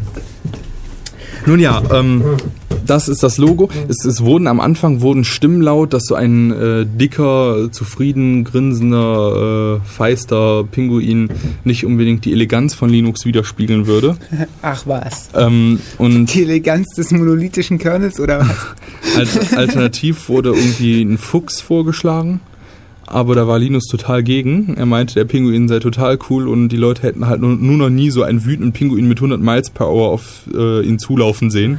Dann wüssten sie mal, wie flott die Dinger werden. Ich weiß gar nicht, ob die wirklich so schnell, können die wirklich so Nein, schnell ich laufen? Unter Wasser vielleicht. Oder wenn die ausrutschen und irgendwie Also die, 100 die Scholle runterrutschen. Ja, vielleicht, wenn sie auf dich zurutschen, genau. so. Ja, so eine Scholle runter oder so. Äh, Aber Pinguin ist schon ziemlich süß. Also mit einem, mit einem Fuchs weiß nicht, ob. Also ich glaube, dass der Pinguin schon ein bisschen zum Erfolg von Linux beigetragen hat. Oder? Also ich- ziemlich ich- cooles Maskottchen. also ich, ich finde den Pinguin total klasse. Ich habe ich hab auch einen kleinen Stoffpinguin zu Hause. Ich würde sagen, es ist fast das coolste Maskottchen überhaupt so auf dem Bereich von Software-Technik. Ja, was, gerade. was hast du noch irgendwie so? Fire, Teufelchen. Firefox. Das Teufelchen von, äh, gerade das mit dem dicken Bauch von NetBSD, das ist auch ziemlich süß. Dann der Kugelfisch ist auch ganz lustig. Von, von Open oder Free? Ja, der, stimmt, Nee, der, von Free nicht. Der ist, das ist von immer. Open Open das. BSD. Ja, Okay. weit Open SSH. Ja. ja, genau. naja, Das ist kein Teufel, das ist ein Dämon, kommt hier gerade. ja, ja, stimmt. Ist richtig. ähm, okay. Ja, jetzt waren wir. Wenn wir Dämon sagen, kann sich wieder niemand was drunter vorstellen. Ist also, Teufel nicht auch ein Dämon? Na egal. Ein Dämon, das sind die Programme, die im Hintergrund laufen, Mann. ja, und äh, rot sind und äh, kleine Hörnchen haben. Ein Dreizack. ja. Und damit Pinguine aufpieksen. uh. Und zwar 16,5 Mal die Sekunde. ja, ähm. Versionen, Releases vom Linux-Kernel gab es jetzt inzwischen schon einige. Ähm, aktuell ist der Stabletree 2.6. Ähm, es gibt halt eigentlich immer eingetragene Maintainer, die dafür verantwortlich sind quasi. Ähm, zum Beispiel äh, interessant war für den 2.4er-Kernel, war nachdem Alan Cox hat sich so, also erst war Alan Cox dafür zuständig, aber äh, der hat sich dann mal so eine Zeit lang ein wenig aus der Linux-Entwicklung zurückgezogen, weil der wollte noch seinen äh, MBA machen, seinen Master of Business Administration, glaube ich, heißt es. Ähm, wollte den nachmachen und äh, da hatte er nicht so richtig Lust, irgendwie äh, dann noch viel Zeit in Linux zu investieren während der Zeit. Und deswegen hat dann damals äh, Marcello Tossat, Tossiti, ach Gott, jetzt habe ich gerade meine Aufzeichnung wieder weggeklickt, äh, wo der Name richtig stand. Das war so ein italienischer Name, den ich mir so schlecht merken kann. Das schlage ich jetzt gleich mal nach. Wir machen mal ganz kurz Musik. Ja, Musik machen wir, da schlage ich den Namen nach. Ha.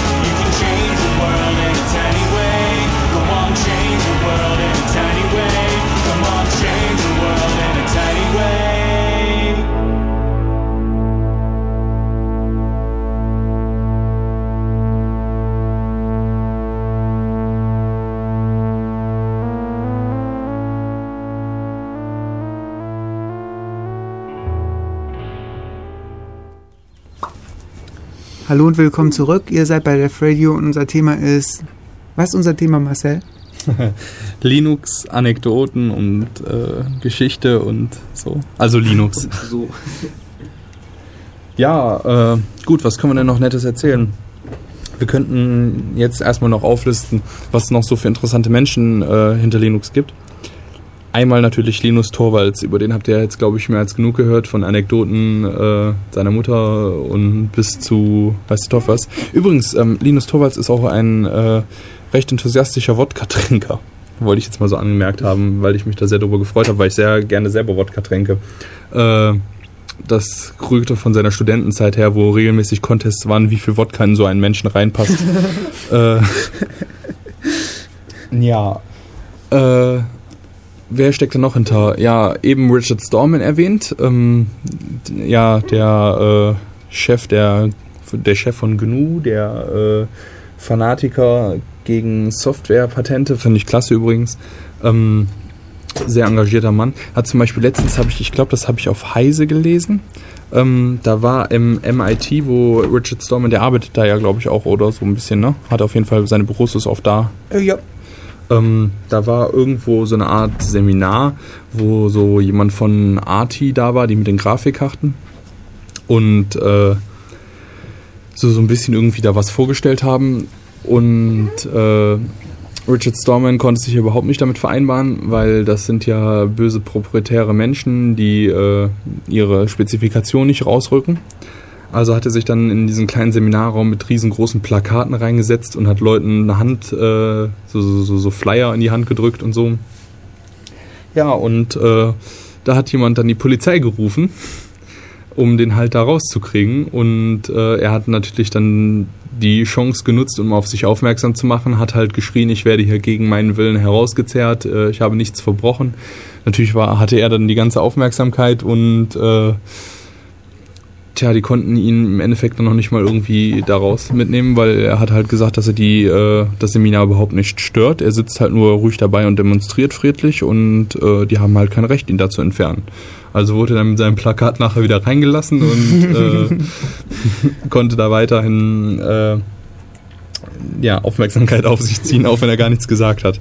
Cleverer Mann, äh, vieles geleistet, Hält beeindruckend. sehr gute Vorträge. Ja, der, der Vortrag war klasse. Ja, das ist echt sehr, sehr gut gemacht, so rhetorisch spitze. Mhm.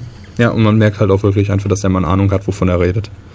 Äh, und der hat einen tollen Texteditor geschrieben. Ich finde Emacs super. Andere Leute hassen ihn. Ja. Ich habe ihn ehrlich gesagt noch gar nie probiert. also ich finde ihn klasse. Ich schon aus, aus Versehen, ich bin immer nie rausgekommen, weil ich mir merke, nie wie geendet. Ich weiß nicht, ich habe am Anfang so ganz, als ich angefangen habe, habe ich so mein VI gestartet und dann bin ich dabei geblieben. Ja. Ja. Es gab einfach keinen Bedarf, noch einen Editor zu benutzen. Das ist wahrscheinlich Ja. frühe Prägung oder so, bei welchen Editor man hängen bleibt. Ja, das, es geht wirklich so in die Richtung. Also meine Freundin hat zum Beispiel Emacs bekommen und äh, ja, jetzt benutzt sie nur Emacs, weil ich sie ihr damals gezeigt habe und wie ist. Ja, ich kann, ich kann verstehen, dass man VI, wenn man schon einen anderen Editor kann, sich irgendwie nicht, aber ich wusste ja gar nicht, dass es noch einen anderen Editor gibt, weißt du? ja. Ähm, lu- lustig. Und jetzt ist es schon zu spät. Ja, lustig sind auch immer die Emacs-Scherze, die so, das wurde gerade auch von Brain 0 oder Brain Zero, ich weiß nicht, wie das am liebsten ausgesprochen hat, oder Brain 0 oder so. Brain No brain. No Brain. naja, das weiß ich nicht. Äh, was da auch so äh, gerade referenziert wurde, da sind sehr viele Scherze äh, im Umlauf so von wegen Brain, äh, von wegen Emacs ist ein tolles äh, Betriebssystem, es fehlt nur ein vernünftiger Texteditor. Und äh, ja, die Emacs-Menschen wissen das auch. Ich weiß gar nicht, ob da jetzt inzwischen noch mehr hinterstecken als Richard Stallman. Ähm, die haben zum Beispiel einen, haben Tetris eingebaut und äh, den, Und ein VI-Mode. ja, und, und äh, es gibt zum Beispiel sehr beliebt ist auch der Emacs Psychiatrist. Ähm, wenn man sich halt mal gerade ausgelaugt fühlt und äh, mit seinen Problemen nicht klarkommt, man öffnet einfach Emacs und Und mit spricht. seinem Editor sprechen möchte. Äh, also ich habe auch die Theorie, wenn man nur lang Wenn du auch ausgelaugt bist, sprichst du dann wirklich mit deinem Editor? Nee. Wobei, ich habe ich hab auch schon längere Zeit mit dem geredet, weil ich hatte mal eine Theorie, die ich mir mal, äh, versucht habe, experimentell so ein bisschen zu belegen. Ähm, wenn man eine gewisse Zeit mit ihm redet, kommt er, im Endeffekt läuft das immer darauf hinaus, dass der fragt, ob man von seinem Vater sexuell genötigt wurde oder missbraucht wurde. äh, probiert's einfach mal aus. Ich, ich bin immer noch fest davon überzeugt, auch wenn Leute das Gegenteil behaupten. Also ich hatte das schon so oft, dass er denkt, äh, und bei völlig verschiedenen Antworten, naja, ist ja auch ein wenig OT, äh, probiert's einfach mal aus. Freudianischer Editor. Hm. Ja. äh, okay. Emacs abgeschlossen. Richard Stallman, ja, das war Richard Stallman. Er tanzt in seiner Freizeit unglaublich gerne Folklore, habe ich schon erzählt. Ja. Äh, okay, wen haben wir denn noch? Ähm, Alan Cox, hatte ich auch erzählt. Das ist der, äh, er wird, auch liebevoll oft Mailinglisten-Monkey genannt. ähm, es gibt da ein ganz nettes Zitat von Linus Torvalds. Der meinte, äh, kein Mensch liest alle Postings auf der Kernel-Mailingliste und die Leute, äh, die daran entwickeln, die, also die wirklich für den Linux-Kernel programmieren, die haben nicht mal die Zeit, die Hälfte davon überhaupt zu lesen. Die einzige Ausnahme, die es gibt, ist halt Alan Cox, aber der zählt nicht, weil der ist eh nicht menschlich. Äh, er behauptet, Alan Cox sei eine äh, Kumulation von circa 1000 kleinen Goblins, die in irgendwelchen Höhlen bei Swansea wohnen und recht gut miteinander zusammenarbeiten. Das sei Alan Cox. das hat mal Linus Torvalds über ihn gesagt. Also äh, sehr interessanter Mensch. Ähm, zum Beispiel in seiner Freizeit, er hat äh, ein eigenes MAT programmiert damals. Auch sehr interessant. Äh, ABBA-MAT heißt es. Von, das, seine Uni war damals ABBA irgendwas, daher ABBA. Ähm, ja, der war der erste Maintainer vom 2.4er und äh, er traut sich nicht in die USA einzureisen. Er weigert sich vehement, weil er hat Angst, äh, inhaftiert zu werden. Nach, da gab es mal so eine Story mit, wie hieß der Mann? Äh, Dimitri Skliryov oder sowas. Der ist bei einem Vortrag in Las Vegas vom FBI verhaftet worden, weil er angeblich gegen äh, dieses, dieses äh, DMCA, dieses Digital Millennium Copyright äh, irgendwas verstoßen habe, obwohl das in seinem Land, der war Russe, äh, völlig legal war, wie sich dann nachher irgendwann rausgestellt hat. Auf jeden Fall wurde er wegen Verletzung von digitalen Rechten äh, direkt mal eingebuchtet, als er gerade mal einen Vortrag in den USA halten wollte. Und das ist der Grund, dass Alan Cox nicht in die USA einreisen will. Ähm, ob, das, ob der da wirklich so richtig äh, konsequent hintersteht, weiß ich nicht, aber ich habe es irgendwo gelesen. Ja, interessant ist dann noch, äh, den ich eben recherchieren wollte, Marcelo Tosatti. Ähm, der ist Brasilianer, äh, hat von Alan Cox einen 2-4er übernommen, ähm, ist 83 geboren, sehr interessant. Der hat den 2-4er mit 18 Jahren übernommen. Ähm, da gab es sehr viele Diskussionen drüber, weil viele Leute meinten, ein 18-Jähriger sei einfach noch nicht reif genug, so viel Verantwortung zu tragen. Aber äh, der hat es sehr gut gemanagt, sagen viele. Also ich war auch immer recht zufrieden damit. Äh, hat auch einen interessanten Lebenslauf. Der arbeitet jetzt schon sechs Jahre irgendwie bei äh, Connectiva. Und der ist zwei Jahre älter als ich, also ich bin ja schon irgendwie neidisch. Ähm, muss ich mal so sagen. Tja, wen gibt's noch? Bekannt ist noch äh, Ingo Molnar, der ist ein äh, ungarischer Hacker, der hat äh, relativ viel Bekanntheit durch seinen Scheduler, den, den er für den 2.6er geschrieben hat, erlangt. Das ist ein O1-Scheduler, also relativ performant und äh, tja, bekannt ist da noch von ihm äh, ein anderer kleiner Kernel-Hack, der hat den Tux Webserver geschrieben. Das ist ein äh, Kernel-Space-Webserver. Der ist natürlich nicht so toll wie ein Apache, wenn man jetzt die Features betrachtet. Er kann zum Beispiel auch nur statische Webseiten ausliefern und äh, da denkt man sich natürlich, warum sollte man dann sowas benutzen? Es hat einfach einen ganz leichten, äh, ganz einfachen Grund. Er ist schneller. Er geht keinen Umweg über irgendwelchen User-Space-Kram, sondern er schreibt quasi direkt auf Netzwerk. Und das bringt wohl schon äh, bei gewissen Sachen viel Speed. Also vielleicht wäre das, wenn wir mal wieder irgendwelche neuen Wikipedia-Images hätten, mal eine Idee. Obwohl es, das ist ein Linux und da wir haben ja keinen Linux-Server, wo der Kram drauf liegt. Ne? Nein. Naja, gut. ähm, das ist Ingo Mollner. Dann, ja, das sind eigentlich. Wir haben einen NetBSD-Server, nicht, dass ihr jetzt denkt, wir hätten einen Windows-Server oder sowas. äh, ja.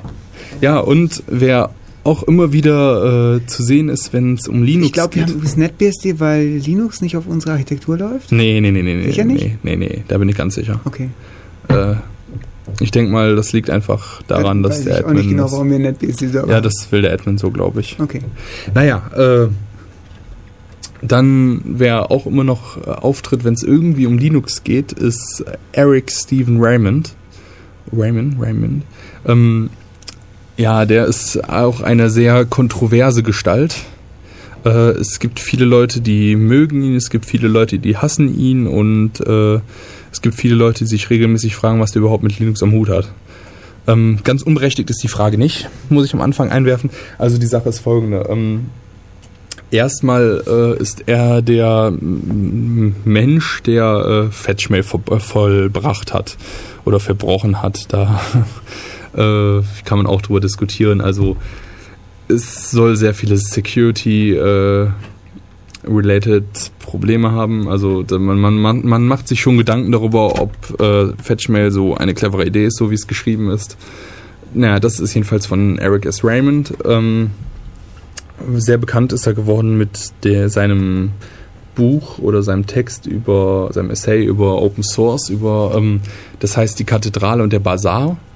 Ähm, die Kathedrale bezeichnet er quasi als die äh, kommerzielle F- Software, also beispielsweise sowas wie Microsoft. Da gibt's halt äh, Leute, die dafür da sind, die Kathedrale zu designen und sie wird halt hierarchisch gebaut und es gibt halt einen Plan und so wird sie halt zusammengestellt und am Ende hat man ein fertiges Bauwerk und das wird dann released, also zugänglich gemacht.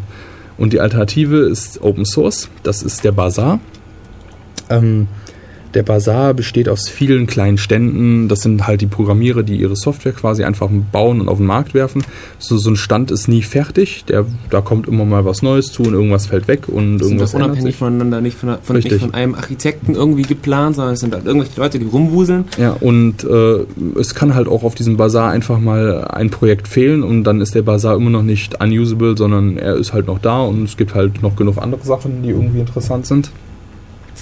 Aber es läuft nicht völlig anarchisch ab, sondern es gibt äh, in seinem Essay auch den äh, Marktwächter oder wie er es so nennt, ähm, der, der so ein bisschen Augen darauf hat, dass die Marktgesetze auf dem Bazar eingehalten werden. Und das ist normalerweise der Maintainer von Code. Beispielsweise Linux äh, selber ist, da kann ja auch jeder den Quellcode editieren und, äh, und damit machen, was er möchte, eigentlich nach GPL. Also solange er sich an die GPL hält. Ähm, aber der Mainstream-Code wird halt immer noch von äh, einem gewissen Grüppchen von Leuten administriert und äh, er hat sich bis heute auch behauptet. Also das ist ja immer noch, wenn man wenn man sich irgendwo einen Kernel runterlädt, dann basiert er eigentlich auch immer auf den Codes, die es da gibt und äh, also die es da aktuell gibt. Also die sind äh, ja nicht irgendwie in den Hintergrund gerutscht. Die sind ja immer noch sehr wichtig. Die Vanilla Releases auf Kernel.org zum Beispiel. Ja. Äh, was auch noch von Eric Raymond ist, äh, sind die sogenannten Halloween Papers. Ähm, auch sehr interessant. Damit hat er, äh, glaube ich, den Hass von Microsoft auf sich gezogen. Ne, die sind eigentlich von Microsoft, nicht wahr? Ja, ja, aber er hat sie released. Ähm, also die Halloween Papers sind folgendes. Das waren interne Papers bei Microsoft, die galten auch als Microsoft Confidential, also äh, sollten nicht herausgegeben werden. Und die hat Eric Raymond in die Finger bekommen und hat sie released. Und in diesen Papers geht es äh, darum, dass Microsoft den Open Source Markt sehr argwöhnisch beobachtet und Open Source als eine Gefahr für sein Monopol ansieht und äh, selber viele Projekte als technisch gleichwertig bezeichnet, die aus der Open Source Welt sind. Und äh, besonders peinlich war es für Microsoft, weil die ähm, viele Sachen, die da drin standen, konträr zu den Meinungen waren, die sie auf Pressekonferenzen oder so vertreten haben. Also äh, daher war denen das sehr unangenehm. Murks hat jetzt ebenso auf die Lampe ge gepatscht. Äh, sollen wir nochmal Musik spielen? Ja, ja. Ich bin Ja, ja, Musik. Ich bin mir gerade nur nicht sicher, welcher. Oh, oh. ja. Gut, so, solange Murks da noch rummacht. Ähm, Ich glaube, ich glaube jetzt. ah, okay. Schauen wir mal, ob ich das richtig Das erwischt habe. Also, äh, der folgende Song, ähm, die Vocals von folgendem Song stammen aus einem Traini Trainingstape von äh, Kentucky Fried Chicken.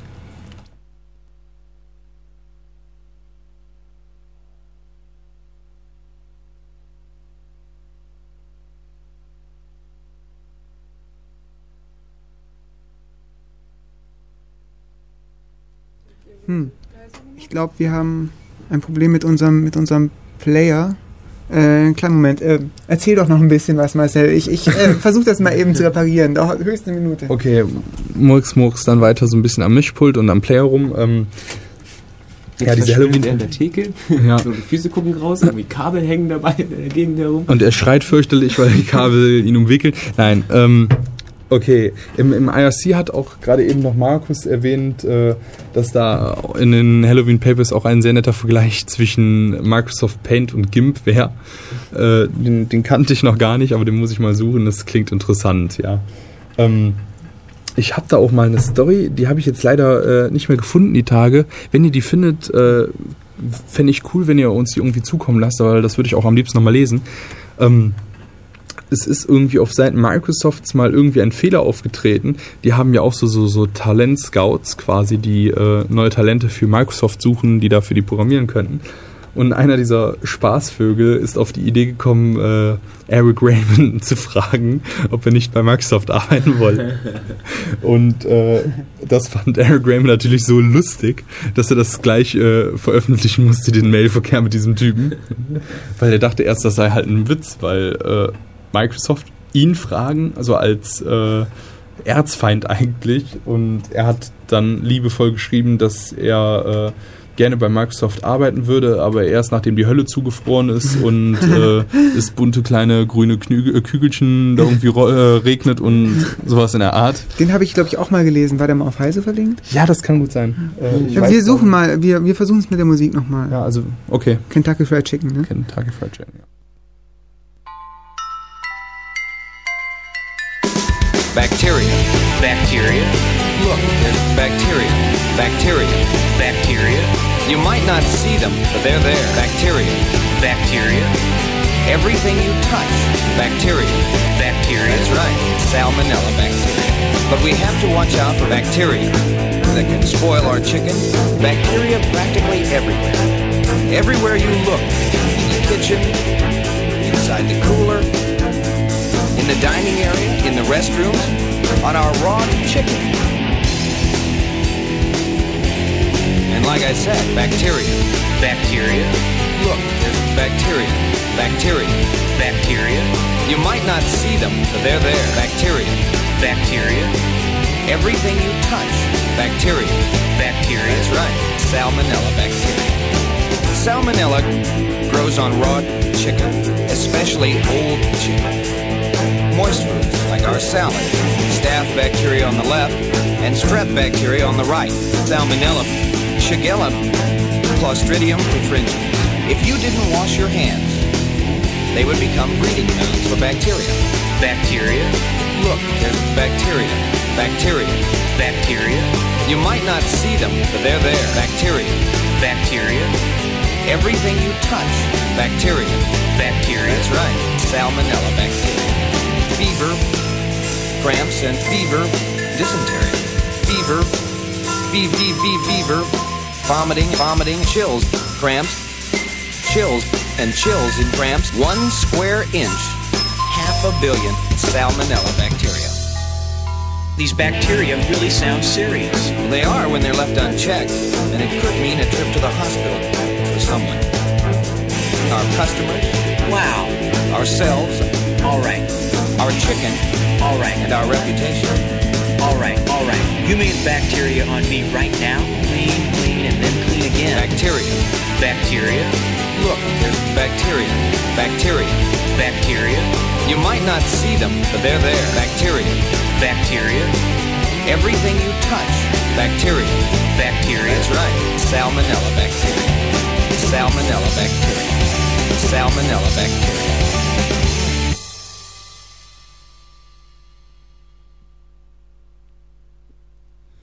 So, willkommen zurück zu Def Radio, Thema Linux heute. Äh, Im Studio Murks, Meth, Biene, Not Biene und ich. Ähm, Nicht die Biene. Ja, Erinnert ein- mich ein- an Dinos. nicht der Papa. Nein, nicht die Mama. Nicht die Mama. Äh, ja, hier, ähm, Yath, Y-A-T-H, ich weiß gar nicht, wie man das jetzt am besten ausspricht, Yath, ja, hat äh, auf jeden Fall den Link gefunden zu den Mails in dem Jobangebot für äh, Eric Raymond.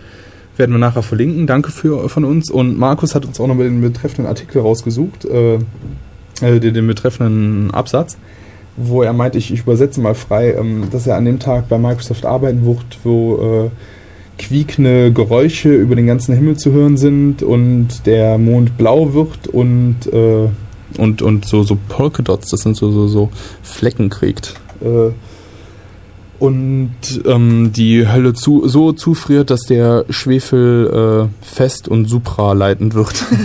ähm, ja, und äh, am, am Ende meint er noch zu diesem Typen, von wegen, dass er ihm sehr, dass er ihm sehr dankt äh, für, für die Erheiterung am Nachmittag und dass er an dem Tag, wo er auf Microsofts Grab pisst, der hoffentlich nicht so weit in der Ferne liegt, gucken wird, dass er ihn nicht treffen wird. Äh, die, die Mail ist äh, sehr gewaschen. Also er meint zum Beispiel auch, ähm, hat, er fragt ihn, was er denn, was er so mit dem Rest des Nachmittags vorhat, ob der noch Richard Stallman und Linus fragen möchte und äh, und er würde ihm noch anraten, dass er noch den Papst fragen könnte, ob er nicht noch vielleicht eine satanische Orgie leiten will. äh, ja, das ist. Er hatte bestimmt sehr viel Spaß beim Schreiben dieser Mail. Ja, das glaube ich. Ja. Der hatte wahrscheinlich auch noch viel mehr Spaß, als er die Mail gelesen hat. Also, ja, äh, ist schon ein ziemlich harter, äh, eine ziemlich harte Sache, so eine Mail Eric Raymond zu schicken, so als Erzfeind. Aber nun gut. Ähm, ganz nett ist auch noch, zu Eric Raymond gibt es einen Comic online. Das, der Comic heißt Everybody Loves Eric Raymond. Äh, ich finde ihn sehr lustig. Ähm, der ist meist gespickt mit Personen wie Eric Raymond, Richard Stallman etc. Ähm, wo ist Murks hin? Murks ist jetzt Ja. plötzlich unter dem Mischpult verschwunden. Ähm, Ja, macht euch keine Sorgen.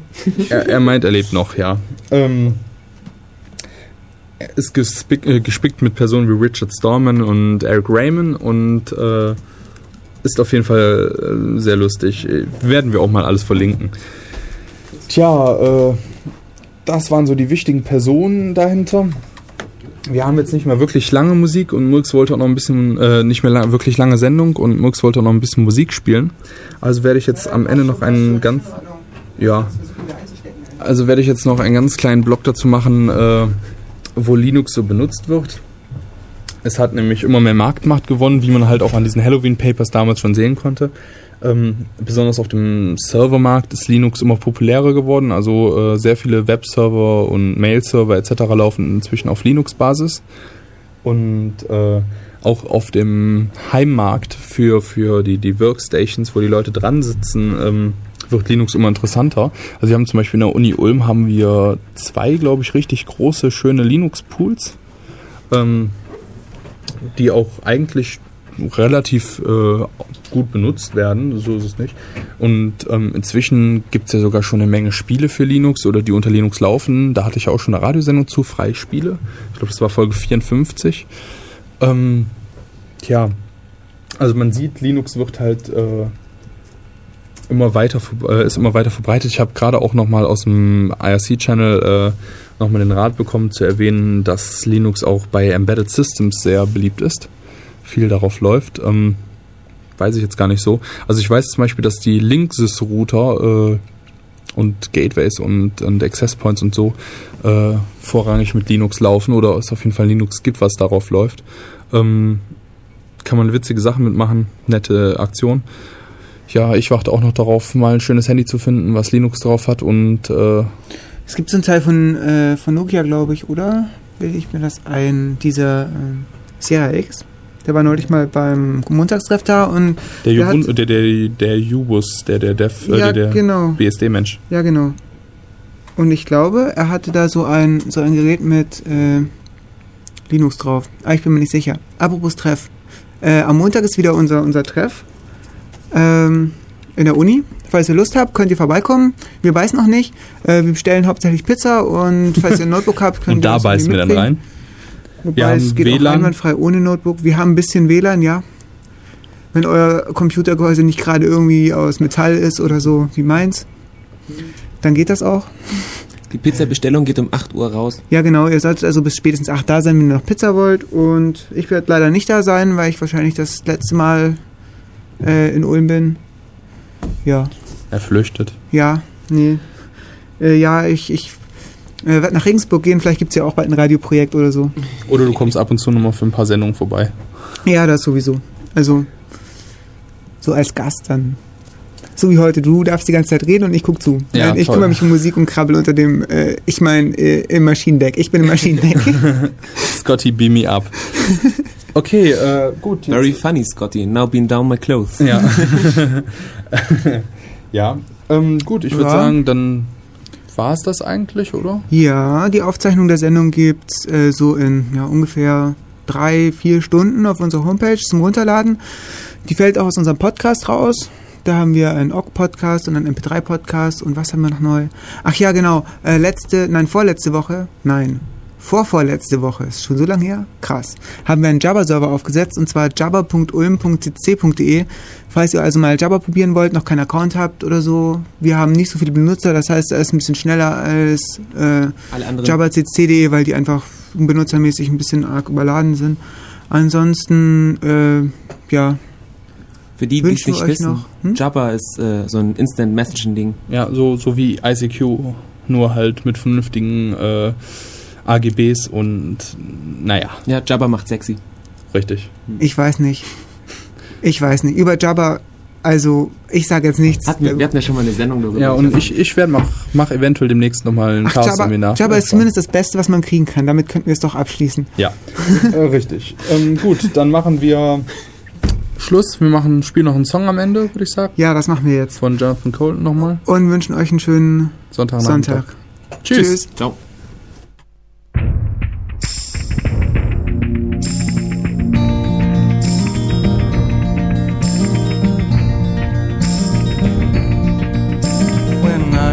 Young boy, I'd follow the path down past the dunes to the sea.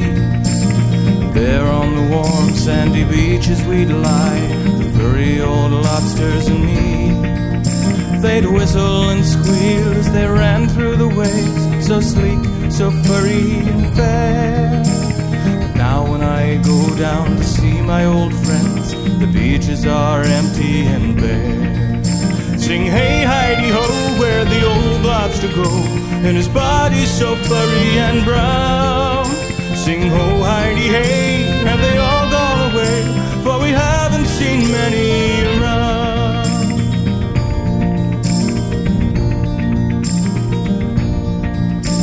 New York sends a monster to darken our seas. Cursed be the day that it came. They are ugly and small and not tasty at all. They are lobsters in nothing but name.